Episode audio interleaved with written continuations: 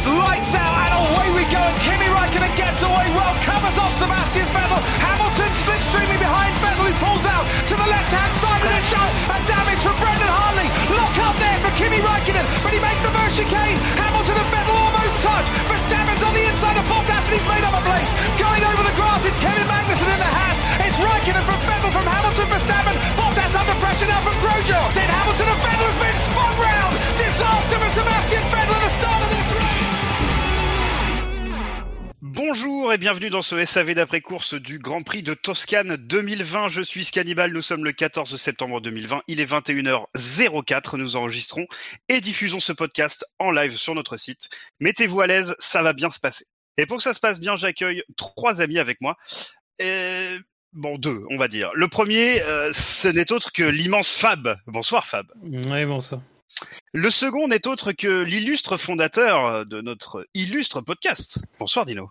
Buonasera, signor Bale. Et enfin, le troisième, c'est notre stratégiste en carton, en chef, en chef, pardon, je voulais dire en, en chef, je, je vous promets. Euh, Bilo, bonsoir Bilo. Bonsoir, bonsoir à tous. ça va Bilo? Euh, bah non, non, ça va pas. Ah, tu découvres qu'en fait on n'est pas copains? Non, je découvre que t'es animateur. Ah, mince alors. Ah, ça, on le découvre tous. Hein. Oui, je, je remercie d'ailleurs les, les copains qui me permettent euh, d'animer cette émission. Messieurs, ensemble, nous allons revenir en détail sur le euh, sur la 762e défaite de Ferrari hier au cours d'un Grand Prix pour le moins heurté. Euh, et pour commencer cette émission, Dino, euh, tu as voulu nous proposer un chiffre inutile. Donc, euh, je te propose eh bien de, de te laisser euh, euh, bah, nous présenter ton chiffre inutile. Oh non. T'as vraiment dans les 80. Mais Merci Fab, c'est exactement ce que j'attendais. Euh, chiffre inutile, messieurs, euh, 13 882. C'est un rapport avec la F1 Euh, oui, oui, parce que moi c'est un chiffre inutile, mais un Pas peu un utile. chiffre inutile alors. Oui, mais il est un peu... C'est un chiffre utile, si tu préfères. C'est un chiffre pété. Est-ce que ce sont des objets manufacturés non. Oh putain, ah, j'étais parti chercher euh, le les codes NAF dans les codes NAF là ce que ça pouvait être les objets manufacturés. Est-ce que c'est une distance? Euh, non, Est-ce que c'est une durée? une durée? Qu'elle est exprimée en minutes? En heure Non. En secondes? Je suis en train de me dire que le camembert après, enfin le camembert avant le café, c'est pas terrible. Euh, Parce que là, j'ai- le, le café révèle le camembert que j'ai mangé il y a une demi-heure. Voilà, sachez-le. Le pire, c'est les deux en même temps. Non. en Normandie, c'est populaire. Ah Vous avez applaudi un pilote normand. piège. Mais c'est pas c'est pas dans le pays de Bellop là où ils trempent le maraval dans le café, c'est euh, ou c'est une légende urbaine ça? Non, ça c'est vrai, ça. Ça c'est vrai. Mais dans la chicorée, ils font ça. Est-ce que c'est Ah. des jours Ce sont des jours. Est-ce que ça correspond entre le premier Grand Prix et le dernier Grand Prix de Ferrari, enfin le, du coup celui de Tos- Toscane là. Non. 13 000 combien? 13 882. Est-ce que c'est le temps de formation nécessaire à Bilo pour être un bon stratégiste? Oh non, c'est insuffisant. Est-ce que c'est le temps nécessaire à Mattia Binotto pour être un bon chef? Euh, c'est juste. Enfin, quand je dis c'est juste, euh, c'est- on se comprend. est-ce que... Parce que ça remonte à 82 du coup Ah, le petit enfoiré, il est parti faire les petits calculs. Ça remonte à 82. Attends. Voilà, donc 82, est-ce que ça... Donc pas de rapport avec Ferrari? Oui, bah évidemment que c'est un rapport avec Ferrari. euh, Vous me connaissez. Ouais, bah, Villeneuve est mort. euh, Non, c'est pas ça. Est-ce que c'est une date euh, historique chez Ferrari? Historique, euh, oui. Et non. J'ai envie de te dire oui et non. Ah. Je, peux, je peux pas. Ah, Ah. tu apprécies, Fab. Ah Ça, c'est vraiment la réponse que j'adore. Qui fait pas du tout traîner l'émission. Ça fait combien de temps maintenant? Ça fait 8 ans. Euh, Ça fait 8 ans que j'adore cette réponse. que c'est un rapport avec un, un fait marquant euh, chez Ferrari. Euh, oui. Et étonnamment, non. J'ai envie de rester sur la même gamme de réponses. Le Ça, moi, ça- dans le Moi ça m'avait ça m'avait manqué les endives en vrai. impliquer le non. Ah, je peux, je peux, je peux t'en faire avant que tu partes. Ah, allez. Alors attends. Et donc ça remonte à 80. 82, moi je sais pas. Allez, maintenant il faut essayer de trouver la date exacte. C'est combien le 13 800 13 882. Allez, vas-y, va, va sur ton petit convertisseur. Putain, je suis en train. hein. Euh, putain. Euh... Euh, j'ai oublié de dire, il y a un ta gueule en jeu. Euh, 12. Ça fait 12 jours. Donc 12 ça jours, à un, un- ça remonterait à un Grand Prix en Italie par exemple? Euh, non, En un Allemagne? non. Moi, je dirais plutôt Belgique peut-être? Euh, non. Bah, D'après mes calculs, ce serait fin août, ou alors j'ai fait des mauvais calculs, mais. Bah, ça m'étonnerait pas vraiment. Hein. Ouais, Ouais, il faut compter les années bissextiles. Euh... c'est le mec. Ça reste dans le fin août ou un truc comme ça, je. Euh, ah, ça change tout. Euh... Tu vois, ce genre d'approximation, quand t'es stratège, ça, ça te coûte. Ça passe victoire. pas, mais clairement. Ouais, non. La différence Clairement. entre, entre un et deux arrêts. ça. Ouais, ouais. Euh, Prévoir un arrêt fin août ou début septembre, c'est pas pareil. Euh, mais ça a un rapport avec une situation sportive de la saison 82 Oui. Est-ce que ça a un rapport avec Gilles Villeneuve et Pironi? Oui, indirectement. ah, Parce que en fait, c'est le seul truc que je sais de Ferrari en 82, moi. Donc, euh, du coup, bah, si c'est si c'est pas Bah, ça, euh, C'est le seul rien, truc quoi. de Ferrari en 82. Oui, bah, Villeneuve est mort, mais c'était en Espagne, mais je pense pas que c'est l'Espagne. C'est un résultat C'est pas en Espagne que Un Villeneuve est classement mort. C'est pas un résultat, c'est pas un classement. Oui, non, pas en Espagne. je suis- Il est mort en Belgique. Est-ce que c'est pas un un Grand Prix de classement. Suisse Est-ce que c'est un Grand Prix? En Suisse. Oui. Enfin, deux Suisses. Ta TF1 t'accompagne bien. Ça ferait un beau Bien slogan, sûr, ça. bah, C'était le 500e de Ferrari en 80 Non. Non, c'était le 371e Grand Prix. Ils auraient pris un peu Ah d'avance. oui, c'est vrai. C'est vrai. Il y a ces petites saisons, là, 8-9 courses, là. hein. Euh...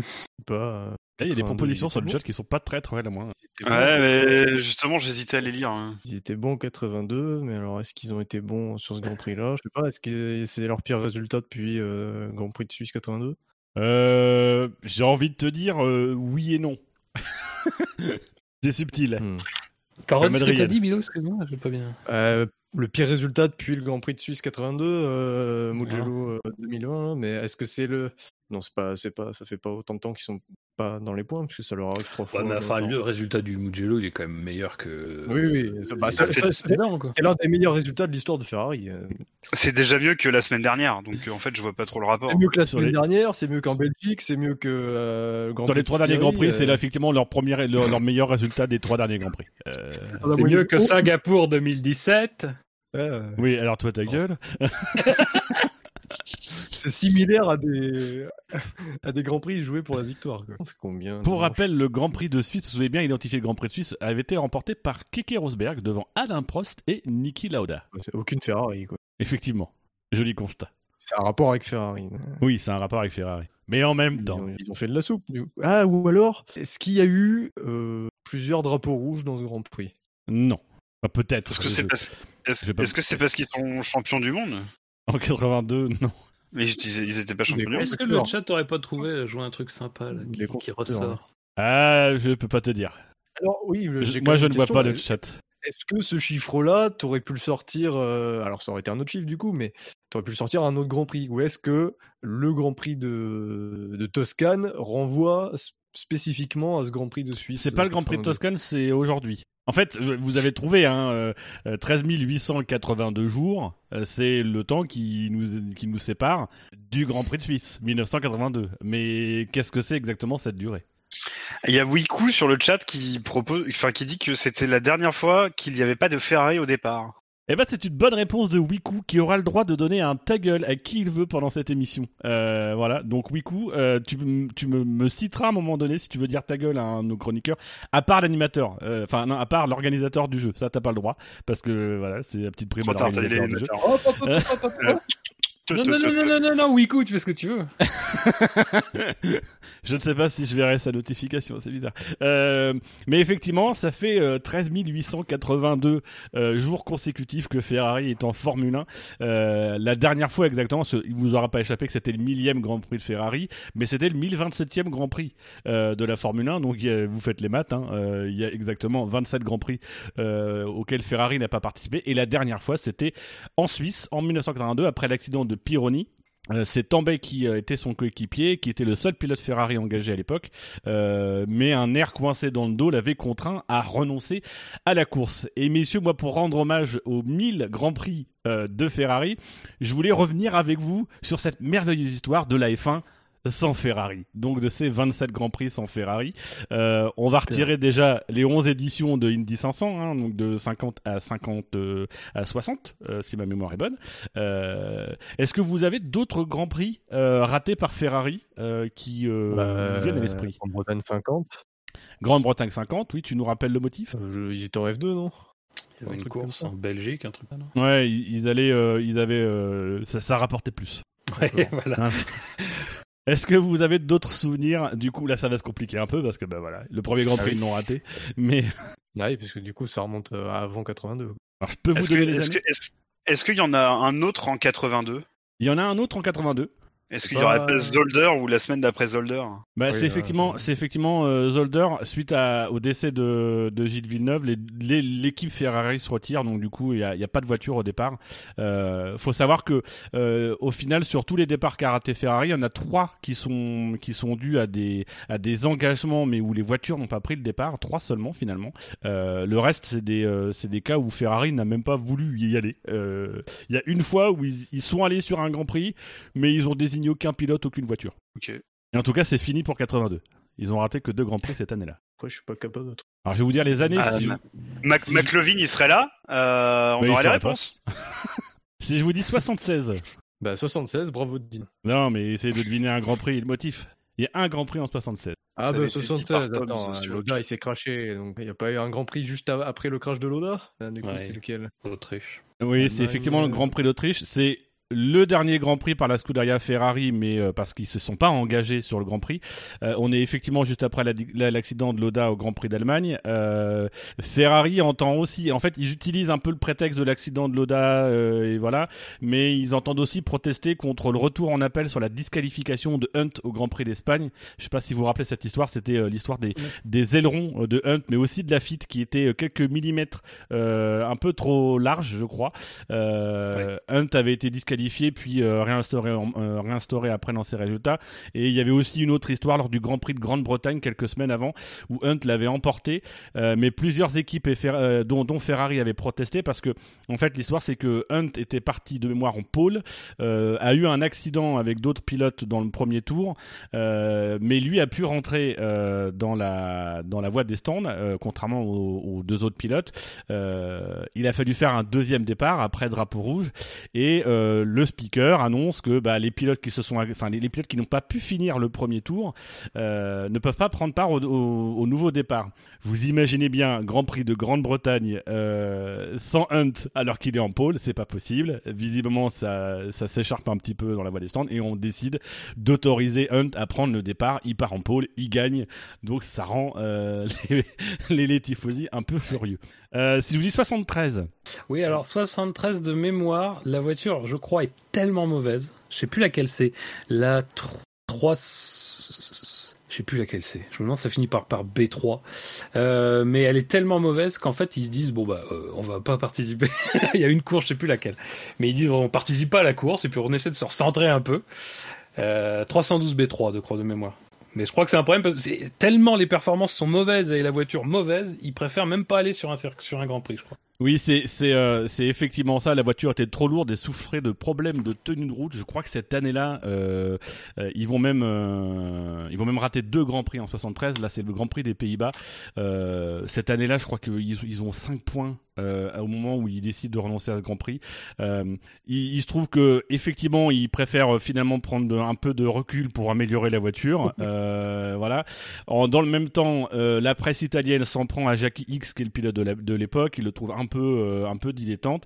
Donc euh, l'écurie préfère faire l'impasse pour améliorer la voiture. Le patron de Fiat, qui est Gianni, Gianni Agnelli, puisque Fiat a racheté l'écurie quelques, quelques années auparavant, euh, ordonne à Enzo Ferrari de rappeler le fameux Mauro Forghieri. Mauro Forghieri, c'est l'homme des allers-retours. C'est-à-dire que un coup il est dans l'équipe, un coup il est dans le placard, un coup il est dans l'équipe, un coup il est dans le placard. Et là, il le fait revenir. Et c'est notamment Mauro Forghieri à qui on doit les mythiques 312T qui vont marquer la fin des années 70. Euh, pour la petite anecdote, Forghieri quittera Ferrari apparemment peu, avant, peu, peu avant la mort du, du Commendator en 88 en expliquant qu'il voulait pas rester dans l'équipe euh, sans le Commendator. Euh, il reviendra en F1 euh, par le biais de Lamborghini. Ma mémoire est bonne. C'est c'est surtout parce qu'il avait honte d'être homosexuel, puisqu'il était sorti du placard et ça a été mal vu chez Ferrari. Oui, sans doute. Euh, merci Bilo. C'était Bilo en direct des C'est Yvelines. une vraie anecdote ou c'est de l'homophobie? C'est clairement une vraie anecdote.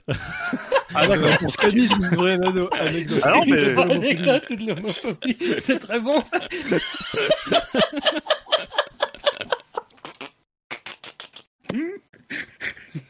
Ah bah voilà. si on peut pas s'intéresser à ce qui est dit dans cette émission. Il y, a, il y a un autre Grand Prix qui est raté en 73, messieurs. Est-ce que, est-ce que vous l'avez? Par Mais rapport tu nous l'as dit. Alors pourquoi il était raté? Parce qu'il y avait la Gay Pride, c'est ça? C'est quoi l'excuse là? Ah, Parce que moi je suis perdu dans cette discussion désormais. C'est une réponse ou c'est de le- le Grand l'homophobie Prix? Euh, Bah, je sais pas parce que j'ai pas compris si c'était une mauvaise blague de Bilo ou si le mec était vraiment homosexuel parce que je trouve ça bien. Du coup Ricardo il pourrait s'outer, il y a déjà eu un précédent, c'est pour ça en fait. Mais on est en septembre. Euh, Je demande au directeur de la Oh publication d'être très attentif à cette émission. quel directeur de publication? Il a démissionné il y a 3 minutes. Le Grand Prix d'Amérique 73, messieurs. Il n'y a pas eu de boycott à un moment donné auquel Ferrari a participé avec la. Non. Non? Alors c'est un peu lié au Grand Prix des Pays-Bas. hein. Je, pense que c'est un peu lié au Grand Prix des Pays-Bas, mais on est juste après l'accident de Roger Williamson, euh, dont McLevin justement avait fait un très bon article. euh, euh, c'est un accident qui était survenu à Zandvoort, et donc du coup Ferrari, euh, qui est pas en grande forme, préfère faire l'impasse sur le Grand Prix, mais laissera Jackie X rouler dans la troisième McLaren, comme une classe, un pilote Ferrari qui roule dans une McLaren, ça s'envisagerait pas aujourd'hui. Pourtant il serait content. Euh, bah oui, Surtout- oui. Ah, Il y a un pilote Ferrari qui roule dans une McLaren. oui, voilà. Euh, euh, Techniquement. Il aimerait bien garder sa voiture pour l'année prochaine lui hein. euh. Euh, en 69, il y a un Grand Prix, toujours Grand Prix d'Allemagne. Euh, Est-ce que vous savez un peu pourquoi? En quelle année? En Pas de 69. l'homophobe pour le 69. Ah, C'était l'Allemagne de l'Est ou de l'Ouest? Euh, C'était l'Allemagne tout court. Bah non. Bon, il n'y a, pas de raison particulière. hein. Ça fait partie de ces fois où Ferrari n'a pas de raison de rater le Grand Prix. Enfin, un peu une raison. Euh, en fait, en 69, ils, alignent souvent qu'une seule voiture. Euh, ils comptent un podium, euh, une troisième place, je sais plus à quel Grand Prix, et six abandons pour sept engagements. Donc c'est quand même vous dire le niveau de la Ferrari de cette saison-là. Euh, voilà, le V12 était pas très fiable, comme quoi Sébastien Vettel, tu regrettes un temps qui est révolu. Euh, il préfère donc se concentrer sur Monza et euh, sans grand succès, hein, puisque Rodriguez et Brambilla, qui sont les deux pilotes à l'époque, vont partir respectivement 12e et 15e du Grand Prix. Rodriguez va finir 6e à deux tours sur la voiture de Brambilla. Et vous avez bien suivi. Voilà, donc c'est le Grand Prix digne de la saison 2020. Euh, euh, D'ailleurs, suite à ce Grand Prix qui va être raté chez Ferrari, le pilote euh, un peu numéro 1 euh, de l'année 69, c'est Chris Amon. Euh, ben en fait, il va arrêter Ferrari. Il va, décider de partir ailleurs avec effet immédiat. Et en fait, il est en désaccord avec Ferrari parce que l'année précédente et l'année d'après, Jackie X était le numéro 1 et lui, bah, pendant que Jackie X s'est barré chez Brabham, il a un peu fait office de numéro 1 et bah, Ferrari voulait pas le confirmer en numéro 1 et préférait aller rechercher Jackie. Donc ça l'emmerdait un petit peu. Donc voilà, c'était un peu une saison qui ressemble quand même pas mal à cette saison, sauf que bah, la Ferrari fait les grands prix quand même. 68 Bon, il y a eu, euh, c'est après un crash. alors c'est c'est c'est après une série de crashs, c'est Monaco 68. On est un an après la mort de Lorenzo Bandini. Donc vous rappelez-vous Lorenzo Bandini, c'est ce crash euh, euh, absolument horrible euh, qui se déroule dans la chicane de la piscine. La voiture prend fla- prend prend feu. Bandini va mourir trois jours plus tard. Oui, euh, du port, excuse-moi. Oui, là, je me je me voyais déjà dans la Ah piscine. C'était vraiment une collection affolante, dis donc. Trois jours. Oui, bah oui. Ah L'Oda oui. a tenu beaucoup plus longtemps. Euh, Ah, c'est solide ces putains d'Allemands, hein Ah, c'est solide ça, hein Alors, euh, bon, euh, techniquement, c'est pas allemand. Hein. Mais c'est pareil, euh, arrête Alors, bon. Euh, c'est européen, on va dire. Euh, oui, on va dire, plus prussien. Donc, l'acci- l'accident de Bandini, c'est c'est à Monaco en 67. En 68, euh, Ferrari ne va pas du tout s'engager parce qu'ils estiment que les mesures de sécurité qui ont été entreprises ont été insuffisantes. Notamment, rappelez-vous, à l'époque, Monaco, on faisait 100 tours. Bandini, lui, s'est tué au 82e tour. Donc, ils avaient raccourci la course de 20 tours pour en faire 80. Ça a tombé un petit peu à 78 après. Et euh, ils avaient modifié euh, un peu euh, la chicane. Mais c'est surtout que quelques semaines avant, en 68, avant le Grand Prix Monaco, il y a deux accidents euh, marquants. Il y a évidemment la mort de Jim Clark qui intervient en- au- à Hockenheim dans une, lors d'une course de F2 euh, et la mort aussi de Mike Spence euh, qui est un pilote de F1 mais qui avait disputé l'Indy 500 et qui s'est tué en pas en Indy 500 mais lors d'un lors d'une démonstration je crois en support et donc du coup voilà c'était un peu la- le, le- le rappel du souvenir de 67 et donc Ferrari a préféré ne pas aller à Monaco. Euh, et en 67, messieurs, c'est l'Afrique du Sud. Euh, je regarde, euh, il n'y a pas véritablement boycott, de, Non, c'est pas le boycott. On est euh, en fait euh, l'Afrique du Sud. Bah, c'est euh, Ferrari qui aligne une seule voiture. La plus partie, là, encore hein, cette saison-là. Euh, Bandini va mourir suite à son accident, donc à Monaco.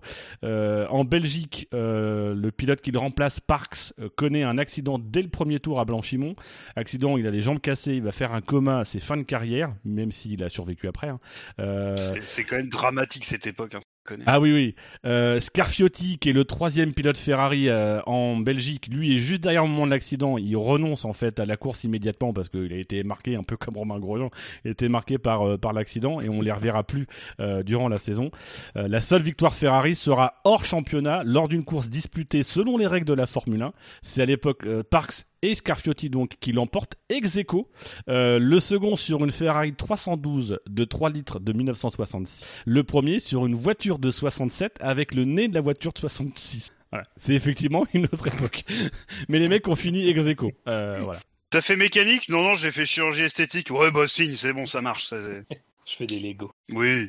Alors ensuite, on a euh, bon m- le Mexique 66. Je veux pas revenir dessus, Scali. Je veux pas te préparer sur. euh, ton- Ah, non, mais non, mais euh, Mexique 66, c'était une superbe course magnifique avec un public tout à fait formidable, une organisation parfaite dans un pays absolument euh, génial. Voilà. Madame Ball, ça tout raconté? Euh, oui. On va faire croire que c'est une vieille, c'est bien. Euh, et... et alors, vous avez évoqué euh, les grèves. Effectivement, dans les années 60, il y a pas mal de grands prix que Ferrari rate, euh, soit parce qu'ils sont bloqués par des grèves, soit parce qu'ils soutiennent des grèves. Alors, je sais pas s'ils les soutiennent ou si en fait c'est les ouvriers de Ferrari qui soutiennent. C'est le cas en Grande-Bretagne 66, en France 62. Euh, c'est aussi euh, le cas euh, en Grande-Bretagne 59. Euh, donc là, comme ça, on passe trois grands prix.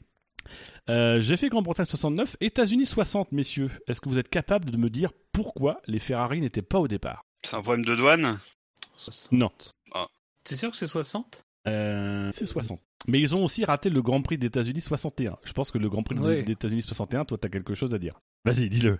Bah non, mais les 61 États-Unis, ça doit être après le, la mort de Van Trips à, à Monza et le titre de Phil Hill. Ouais, effectivement. On, on rappelle donc Phil Hill euh, est sacré champion sur les terres de Ferrari. Euh, voilà, c'est aussi à cette occasion-là que euh, un accident implique Wolfgang Van Trips qui meurt de mémoire sur le coup. Euh, voilà, on est le Grand Prix qui suit, c'est aux États-Unis. Euh, le mood est pas très très bon chez Ferrari, euh, mais c'est quand même particulièrement cruel pour Phil Hill qui est champion du monde de Formule 1 américain et le Grand Prix suivant, bah, c'est son Grand Prix à domicile, mais il peut pas aller traîner sa couronne à domicile. C'est un peu dommage. Très marqué parce que Van Trips était euh, pilote Ferrari aussi. Oui. Euh, et c'était aussi euh, le- un grand ami de Phil Hill. Donc euh, c'est vraiment un titre compliqué. Quoi. 60, Euh, j'ai aucune idée. Bah 60, c'est tout simplement parce que bon bah il y a plus grand chose à jouer pour eux. Le titre euh, est joué, c'est pas pour eux. Ils souhaitent préparer la saison suivante. Bien leur en a pris puisqu'ils ont été champions. Euh, donc Ferrari euh, ne se casse pas le cul à aller aux États-Unis. Par contre, elle laisse ses pilotes Phil Hill et Wolfgang Van Trips rouler pour d'autres écuries. Hill va va même jouer à cette occasion la troisième place au championnat pilote qu'il n'arrivera pas à obtenir.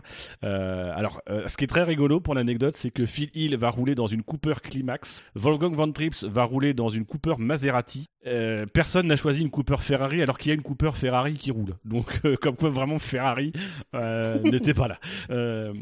Et donc, Phil Hill découvrait pour le coup, vous savez, c'est l'époque où la Ferrari a un moteur avant, mais les autres voitures, notamment la Cooper, a un moteur arrière. Et il découvre en fait ce que c'est de conduire avec un moteur à l'arrière. Et il découvre qu'en fait le futur arrive. Et euh, bah, le dernier qui nous manque, alors il y a le Grand Prix euh, d'Afrique du Sud euh, 1962 euh, et le Grand Prix des États-Unis aussi 1962. Euh, Est-ce que vous avez quelques petites infos sur ce Grand Prix? Enfin, ces Grands Prix, mais surtout les États-Unis. C'est à cause d'un mort, encore une fois, ou pas? Non. C'est à cause euh, d'une saison noire pour Ferrari qui va finir huitième du championnat sans victoire. C'est la fameuse ère des V8 Climax et BRM 1 litre 5. Euh, voilà. Euh, à cette occasion, Phil Hill va apprendre euh, au Glen qu'il est viré. Euh, il avait déclaré un peu plus tôt dans la saison qu'il n'avait plus autant besoin de courir, de gagner. Il n'avait plus faim et qu'il ne voulait plus prendre euh, le risque de se tuer. Euh, bah, il a été écouté hein, puisque euh, voilà, on n'a pas renouvelé son contrat. Il fera malgré tout deux saisons plus, Phil Hill. Euh, deux saisons complètes, une chez ATS euh, et Lotus et une deuxième chez euh, Cooper. Euh, puis il va faire quelques piges en 1966 et c'est notamment euh, Phil Hill qui sera euh, chargé à bord d'une GT40 euh, de filmer une partie des images embarquées que vous voyez dans le film de Grand Prix. Ah. Ah, dans le Grand Prix, d'accord. Voilà. Donc voilà pour faire un petit peu le, le tour de la merveilleuse histoire de la F1 sans Ferrari, mais en même temps en parlant un petit peu de Ferrari et de, donc de ces 27 Grands Prix ratés par la Scuderia. Oui, alors le terme raté devrait être plus précisé, parce qu'il y a bien 300 grands prix ratés par Ferrari quand même. Je suis d'accord. 1950. Oh, tu peux monter un peu plus. Euh, pendant que tu parles de Grand Prix, si quelqu'un sait où le voir, ça m'intéresse parce que ça fait, ça faire 10 ans que je l'ai pas revu et j'ai très envie de le revoir, mais je le trouve pas. En DVD Le film Grand Prix de 66 Ah. Ouais, mais Non mais d'accord, mais je je pas trouvé le DVD, je sais pas où il est. Ah, faut qu'on trouve ton DVD non, ça, ça- Laisse les déménageurs se démerder. Ah, parce Oui, que les, les déménageurs vont le faire. Je, je suis pas inquiet. Je suis pas inquiet. Ah, je l'ai pas, le, le DVD, je l'ai pas. Donc si c'est sur une plateforme, ça m'intéresse. Une plateforme, tu préfères du légal ou de l'illégal? Bah, euh, vu qu'on est enregistré, je dirais du légal. Bien sûr, c'était un piège. Vous avez entendu Adopi?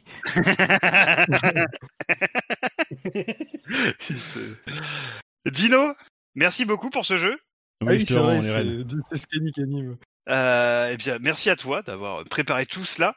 On retourne sur euh, le conducteur plus normal. Avec euh, donc on revient à ce Grand Prix de Toscane 2020. Euh, on va commencer par les notes qui ont été données par les chroniqueurs euh, et le public. Euh, donc Benlop a mis un 18, Bilo a mis un 12, Buchor a mis un 15, Fab 17, Yannick Doc 13, Quentin 15,5, Redscape 11, moi personnellement j'ai mis 20, Shinji euh, 16,5 et Spider 15,44. Le public, quant à lui, a mis 14,82, ce qui nous donne une moyenne de 15,3.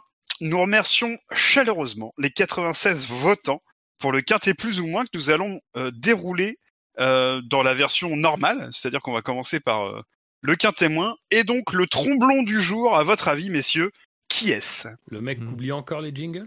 Euh, c'est possible, c'est possible que ce soit le mec euh, qui essaye de mettre du rythme et qui du coup, euh, du coup, il, il fait pas les jingles. Les chevaux et les courses, vous le savez, c'est ma grande passion. TRC Magazine avec Omar Sharif, la passion de gagner. Les courses, avec le journal TRC Magazine, bien sûr. On nous a même pas demandé ce qu'on pensait de la course, nos notes, rien. Enfin, c'est vraiment, ça part à volo. Bah écoute, il est, il est 21h34. On a déjà fait 30, mi- 30 minutes. Mais je suis là pour donner mon avis, monsieur. Je suis payé Oui, pour donner mon avis, monsieur. oui. Attends, t'es payé Ah, Ah, attends, attends, attends, attends, il y a le Ah. comptable. Le comptable est présent. ah, Mettons le sujet sur la table tout de suite, pendant que je suis encore imposable en France. Ah. ça sera plus j'ai facile. entendu quelqu'un frapper à la porte. Je Ah. Quelque chose me dit qu'il n'y a pas qu'en France que t'es imposable. Oui, bon, euh, ta gueule. tu vois, si je pouvais couper ton micro là tout de suite, eh ben je le ferais, vois-tu. Allez, Scani, on perd du temps là. Allez. Allez là, vous en avez pensé quoi du Grand Prix? Parce qu'il y a que ça qui t'intéresse de faire un monologue de 20 minutes là. Ah, Fab, t'en as pensé quoi? Alors, j'aime, j'ai bien aimé les deux derniers grands prix parce que je trouvais que c'était des courses par bien des aspects qui étaient un peu à l'ancienne en fait, Euh, de diverses façons. En fait, un peu le, le côté un peu n'importe quoi, le côté un peu imprévisible. Et hier, euh, le côté euh, beaucoup d'accidents, des carambolages, euh, et puis plusieurs départs dans une course. Qui malgré tout, euh, même si c'est nouveau sous ce format-là et dans ce truc-là, bah c'est pas nouveau qu'on reprenne une course par un départ arrêté euh, après un drapeau rouge. Et euh, j'avoue que moi j'aime bien. C'est un côté un peu à l'ancienne, euh, très sympa. Et euh, voilà. Euh, Après j'ai mis 17. Oh, c'est sans doute un peu surnoté pour la qualité réelle de la course, mais disons globalement, à part un gros ventre mou, il y avait quand même des choses à voir. Il y a quand même des choses intéressantes. Moi, j'ai pas noté la course parce que euh, euh, bah, c'est difficile. Enfin, je, trouvais que c'était difficile de la noter cette course au regard de, de quand même des, accidents et des, faits de course qui ont été marquants. Euh, je sais que le dernier Grand Prix, j'ai essayé de le noter sur la course et en essayant de faire abstraction de, de, l'émotion du moment. Je l'ai peut-être un peu sous-noté et là, en fait, j'avais pas forcément envie de noter une course qui a quand même eu des situations très, enfin une situation très très chaude. Voilà, mais je rejoins par contre euh, Fab. Ça fait du bien d'avoir des courses. euh, Là, ça fait même deux courses de suite où on a des départs euh, sous drapeau rouge, où on redécouvre des points du règlement. Euh, ça sort un peu de nos habitudes et, euh, et voilà, c'est- agréable. Moi, j'ai. Alors, j'ai mis que 12. c'est vrai qu'il y a eu beaucoup d'actions et euh, en fait, le comment dire Déjà, il y a le départ bon, qui, est, bah, qui est super hein, avec, euh, avec tous ces crashs et tout. Malheureusement, ça, en- ça enlève surtout euh, plusieurs pilotes qui, euh, qui auraient pu me rendre la course intéressante, et notamment Verstappen, parce que bah, Verstappen, c'est un peu celui qui, qui peut challenger Mercedes de temps en temps, même si on sait que très souvent, c'est pas le cas, mais ça restait une inconnue intéressante à suivre, et c'est vrai que avec son abandon, du coup, ça, ça casse un peu le truc. Bon, à ce moment-là, il était plus vraiment en position. Oui, mais euh, le, finalement, son abandon résulte du problème qu'il a eu euh, dès le départ. S'il a, s'il a pas ce problème dès le départ, euh, il est là et ça peut donner une belle course. ouais, mais euh, du coup, même sans l'accident, il aurait pas été en lutte pour la victoire. Oui, non, mais c'est Oui, ça. non, mais, non, mais Comme sans d'habitude, il aurait été en lutte pour la victoire à 25 secondes derrière. Mais non, mais non, non, mais Tout sans ça dépend de la stratégie. Sans, l'accident, je pense qu'il abandonne au bout de 5 tours ou même à la fin du premier tour euh, pour cause de problèmes techniques. Mais euh, Moi, je pense qu'il abandonne au deuxième tour. Voilà, je l'imagine pas faire la course, quoi. Et euh, voilà, plus d'autres pilotes aussi qui abandonnent, enfin, même si on les aime ou pas, que ce soit Sainz, Ocon, Gasly, euh, ça enlève pas mal de pilotes du milieu de plateau, et, et du coup, ça a créé une sorte de euh, d'hétéro d'hétérogénéité. Oh, tu te sauves bien. Euh, vo- voilà, vous, J'ai eu vous, peur. vous m'accusez. vous C'est rapport au placard de tout à l'heure là que tu essayes de te rattraper ou Non, pas non, du tout? vous, vous m'accusez- d'homophobie, mais non, là, je Ah, parle bien d'accord. d'hétérogénéité. Ok. Euh, et donc, euh, donc voilà, la, suppression de ces pilotes euh, dans la course, déjà, ça casse un petit peu le, plateau, euh, même si les accidents, c'est toujours, voilà, toujours sympa. Mais... Et ensuite, il y a ce départ lancé qui, vraiment, moi, j'attendais ça avec impatience. hein, J'avais dit lors du warm-up, euh, s'il y une safety car et que c'est un restart lancé, franchement, ça peut être chouette. Ça a été chouette, mais derrière, c'est vrai qu'avec crash entre des As, des Alfa Romeo et des Williams, euh, ça qui est dommage. Et après, on arrête la course. Et du coup, ça fait un départ arrêté. Là où justement sur toutes les courses, on dit un départ arrêté après safety car, c'est chouette. Mais euh, à contrario, sur le circuit du Mugello, je pense que c'est le seul circuit où je me dis c'est dommage, un départ lancé sous safety car, ce serait mieux, plus spectaculaire.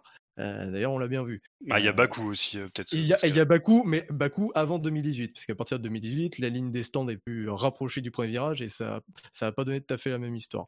Mais, mais voilà, effectivement, comme Bakou les années précédentes. Et voilà, c'est vrai qu'en fait, il y a de belles promesses. Il s'en faut pas de beaucoup pour que le Grand Prix soit vraiment formidable.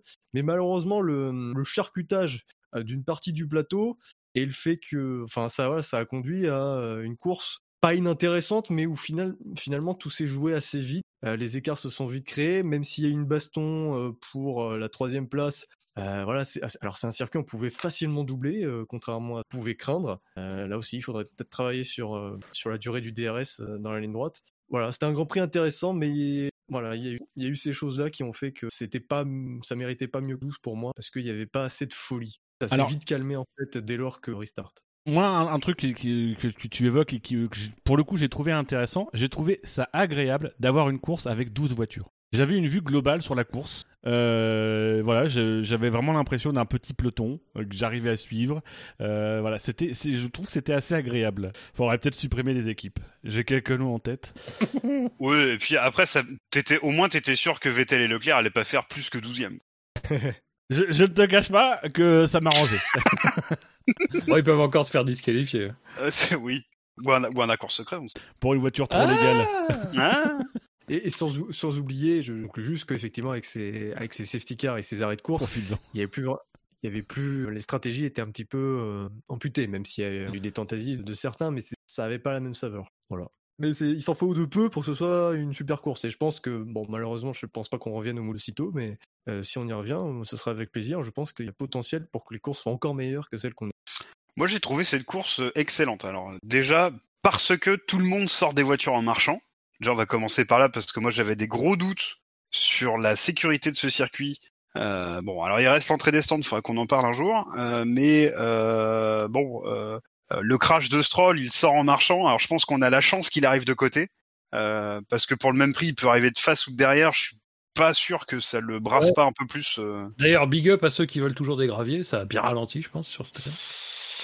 Ah, euh, pff, je, je sais pas si du goudron aurait arrêté. En fait, c'est ça le problème, c'est que tu peux jamais comparer en fait, parce que euh, euh, Bah, parce que t'as pas le virage avec du gravier. Non mais c'est ça. Enfin, t'as pas le même crash avec euh, du gravier ou euh, de l'asphalte. Et euh, et le problème de l'asphalte, on sait très bien, c'est qu'une fois qu'il pleut, ça, sert plus à rien. Ça, c'est un fait. Après, pour les graviers, pour les graviers, là, pour les défendre un peu, on a pu voir qu'on n'a pas une seule voiture qui a risqué le tonneau à cause des graviers. Elles ont risqué les tonneaux pour d'autres raisons. Euh, mais pas à cause enfin, des ça, ouais, ouais, enfin ça c'est, enfin ce que tu viens de dire euh, pour dire qu'on peut pas comparer les accidents, on- je peux te le dire euh, pareil quoi. C'est-à-dire que, enfin, c'est pas parce que t'as des graviers qu'il y a des tonneaux, mais le fait qu'il y ait des graviers dans certaines situations comparables va provoquer des tonneaux. Parce que quand tu arrives de biais, par exemple, avec un angle un peu, avec la voiture qui est un peu inclinée sur un angle, si elle a suffisamment de vitesse, mathématiquement, enfin, physiquement, elle va s'arrêter dans le gravier et la force, l'inertie va la faire pivoter euh, et faire faire des tonneaux. Enfin, je veux dire ça, c'est, c'est, mais c'est pas un, c'est pas un mal. Je veux dire, c'est pas un argument contre. Encore une fois, le gravier, il peut justifier. Et je pense que, de toute façon, au Mugello, je, très sincèrement, c'est pas un truc qui doit se discuter parce que c'est un circuit qui est principalement utilisé par la moto et il est clair qu'on peut pas, euh, enfin, s'amuser à mettre du goudron partout euh, comme sur d'autres endroits. Les motards, enfin, faut penser à ça aussi quand on parle de sécurité, c'est que les motards aussi sont là. hein. Il faut aussi que les motards, quand ils tombent, ils aient des, ils, ils aient des, des, des, des, des filets de sécurité, des trucs pour assurer que quand ils tombent, ils vont se pas se faire très très mal. Et euh, bon, de ce côté-là, en fait. euh, Tu Euh, creuses un trou, tu creuses sur mal, 30 mais mètres de profondeur, tu mets un filet. La F1, elle arrive, elle est ralentie, en fait, le poids appuie sur le filet, ça ralentit la voiture. Moi, je dis, on a, on a un truc là. c'est ce qu'ils ont fait en dragster, mais ça n'a pas toujours réussi ça, ce, ce- ce système. Bref, excuse-moi, Scadi, je te coupe. Euh, non, non, non, non, non, pas du tout, pas du tout. Euh, Enfin, si, en fait, du coup, je sais plus ce que je voulais dire. Mais en tout cas, c'était bien parce que moi, j'ai bien aimé le fait qu'on éclate beaucoup de voitures. Je dois bien admettre. Mais j'ai bien aimé parce que c'est pas bien, mais c'est bien quand même. Mais j'aime d'abord parce que tout le monde sort en marchant. Je trouve que c'est important. Euh, les restarts, moi, j'ai trouvé ça plutôt cool. Euh, la safety car, bon, non, on reviendra dessus, euh, voilà. Euh, et puis, bah, surtout parce que très sincèrement, alors, on saura peut-être jamais, mais c'était le seul moyen pour qu'il se passe quelque chose dans cette course. Euh, et dès qu'il n'y a pas eu de crash, on s'est fait chier, quoi. Mais néanmoins, j'ai trouvé cette course vraiment cool. Moi, ça m'a frustré. C'est les deux interruptions m'ont frustré pour le, le, le challenge physique parce que pour le coup, on n'a pas pu le voir vu que les pilotes ont quand même eu l'occasion à chaque fois de un peu euh, de, reprendre leur souffle.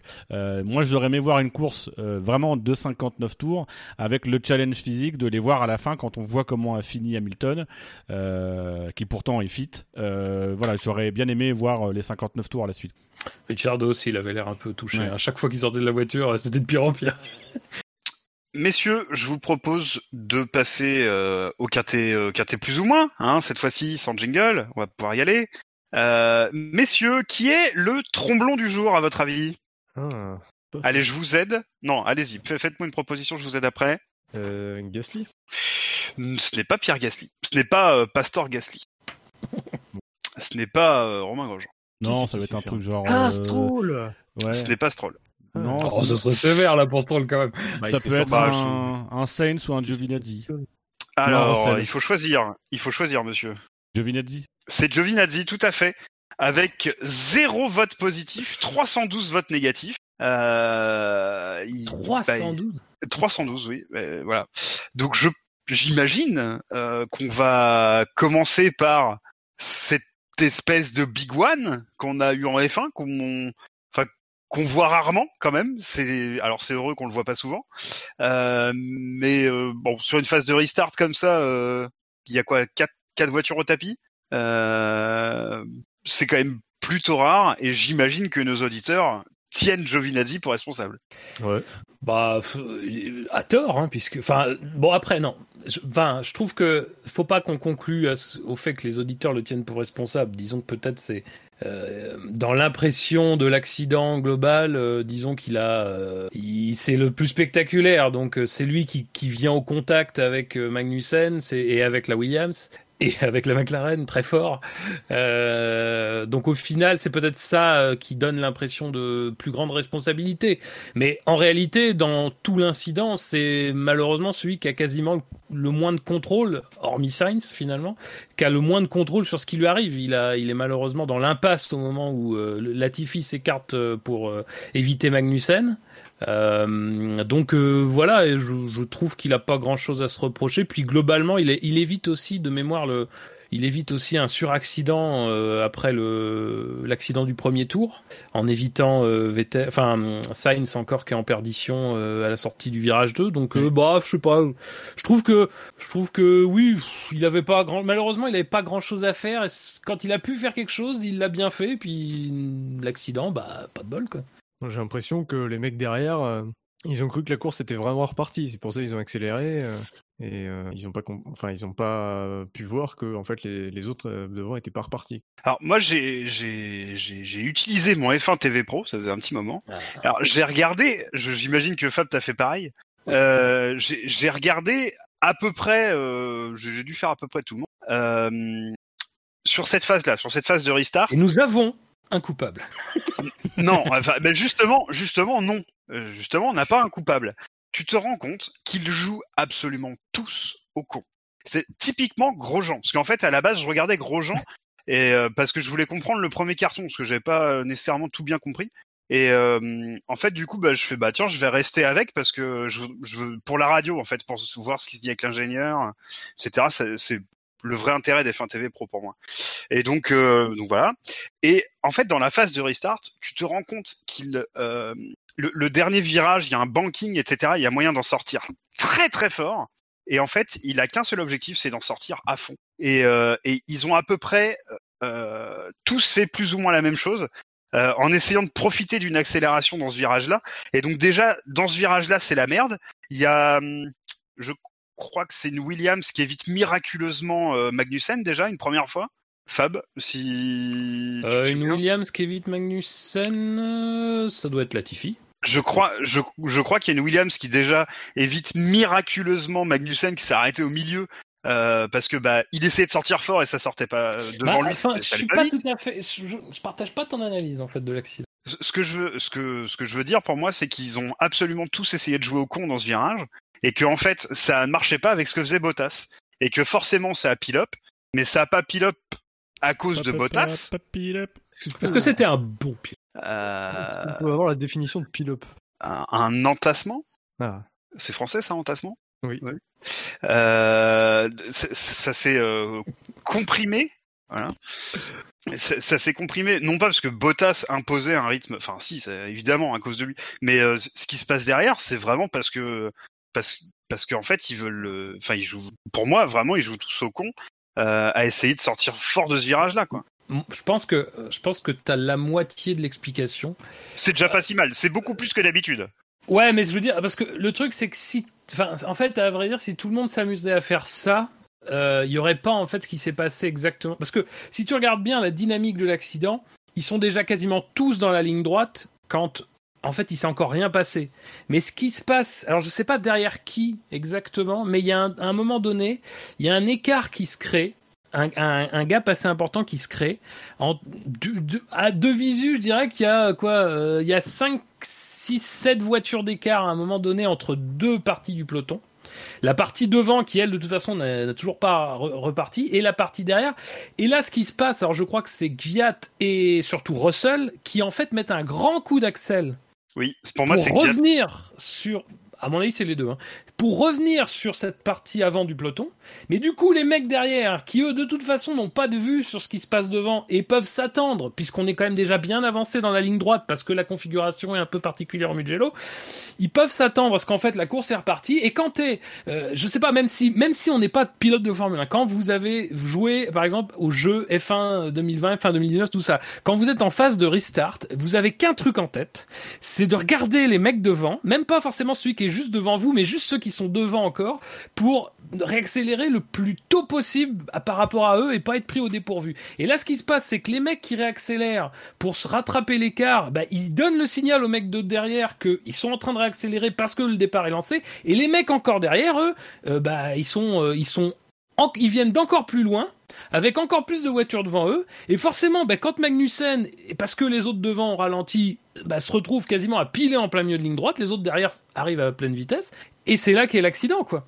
Euh, Mais la caméra de moi, Vettel pour- est intéressante pour ça parce que Vettel il est le dernier à ce moment-là. Donc généralement le dernier il se laisse un peu couler justement pour euh, avoir euh, cette opportunité de sortir du virage et d'accélérer et lui d'avoir c'est généralement celui qui a le plus de vitesse et, et on, on ne passe pas très très loin d'un gros carton aussi entre Vettel et Raikkonen parce que bah, Vettel lui fait exactement ça, c'est-à-dire que euh, lui tous les mecs devant sont en train de partir donc lui il pense que c'est en train de partir, lui il est en train d'accélérer et à un moment donné il voit Raikkonen qui est en train qui, qui, freine légèrement devant lui et il se rapproche à une vitesse folle et du coup il est, obligé de, de l'écarter. Et c'est typiquement ça. C'est à dire qu'en fait le, le- tous- les mecs ont essayé de, de jouer euh, parce qu'ils voyaient pas non plus euh, je pense qu'ils faisaient devant et, et- et ont essayé de se moi mon, hypo- mon hypothèse surtout c'est qu'ils ont essayé effectivement de se dépasser à un moment donné comme tu le dis Fab de regarder un peu pour pouvoir accélérer et se dépasser limite euh, au moment où ils passent la ligne euh, et, ça fait cet effet euh, d'accordéon et c'est le jeu en fait de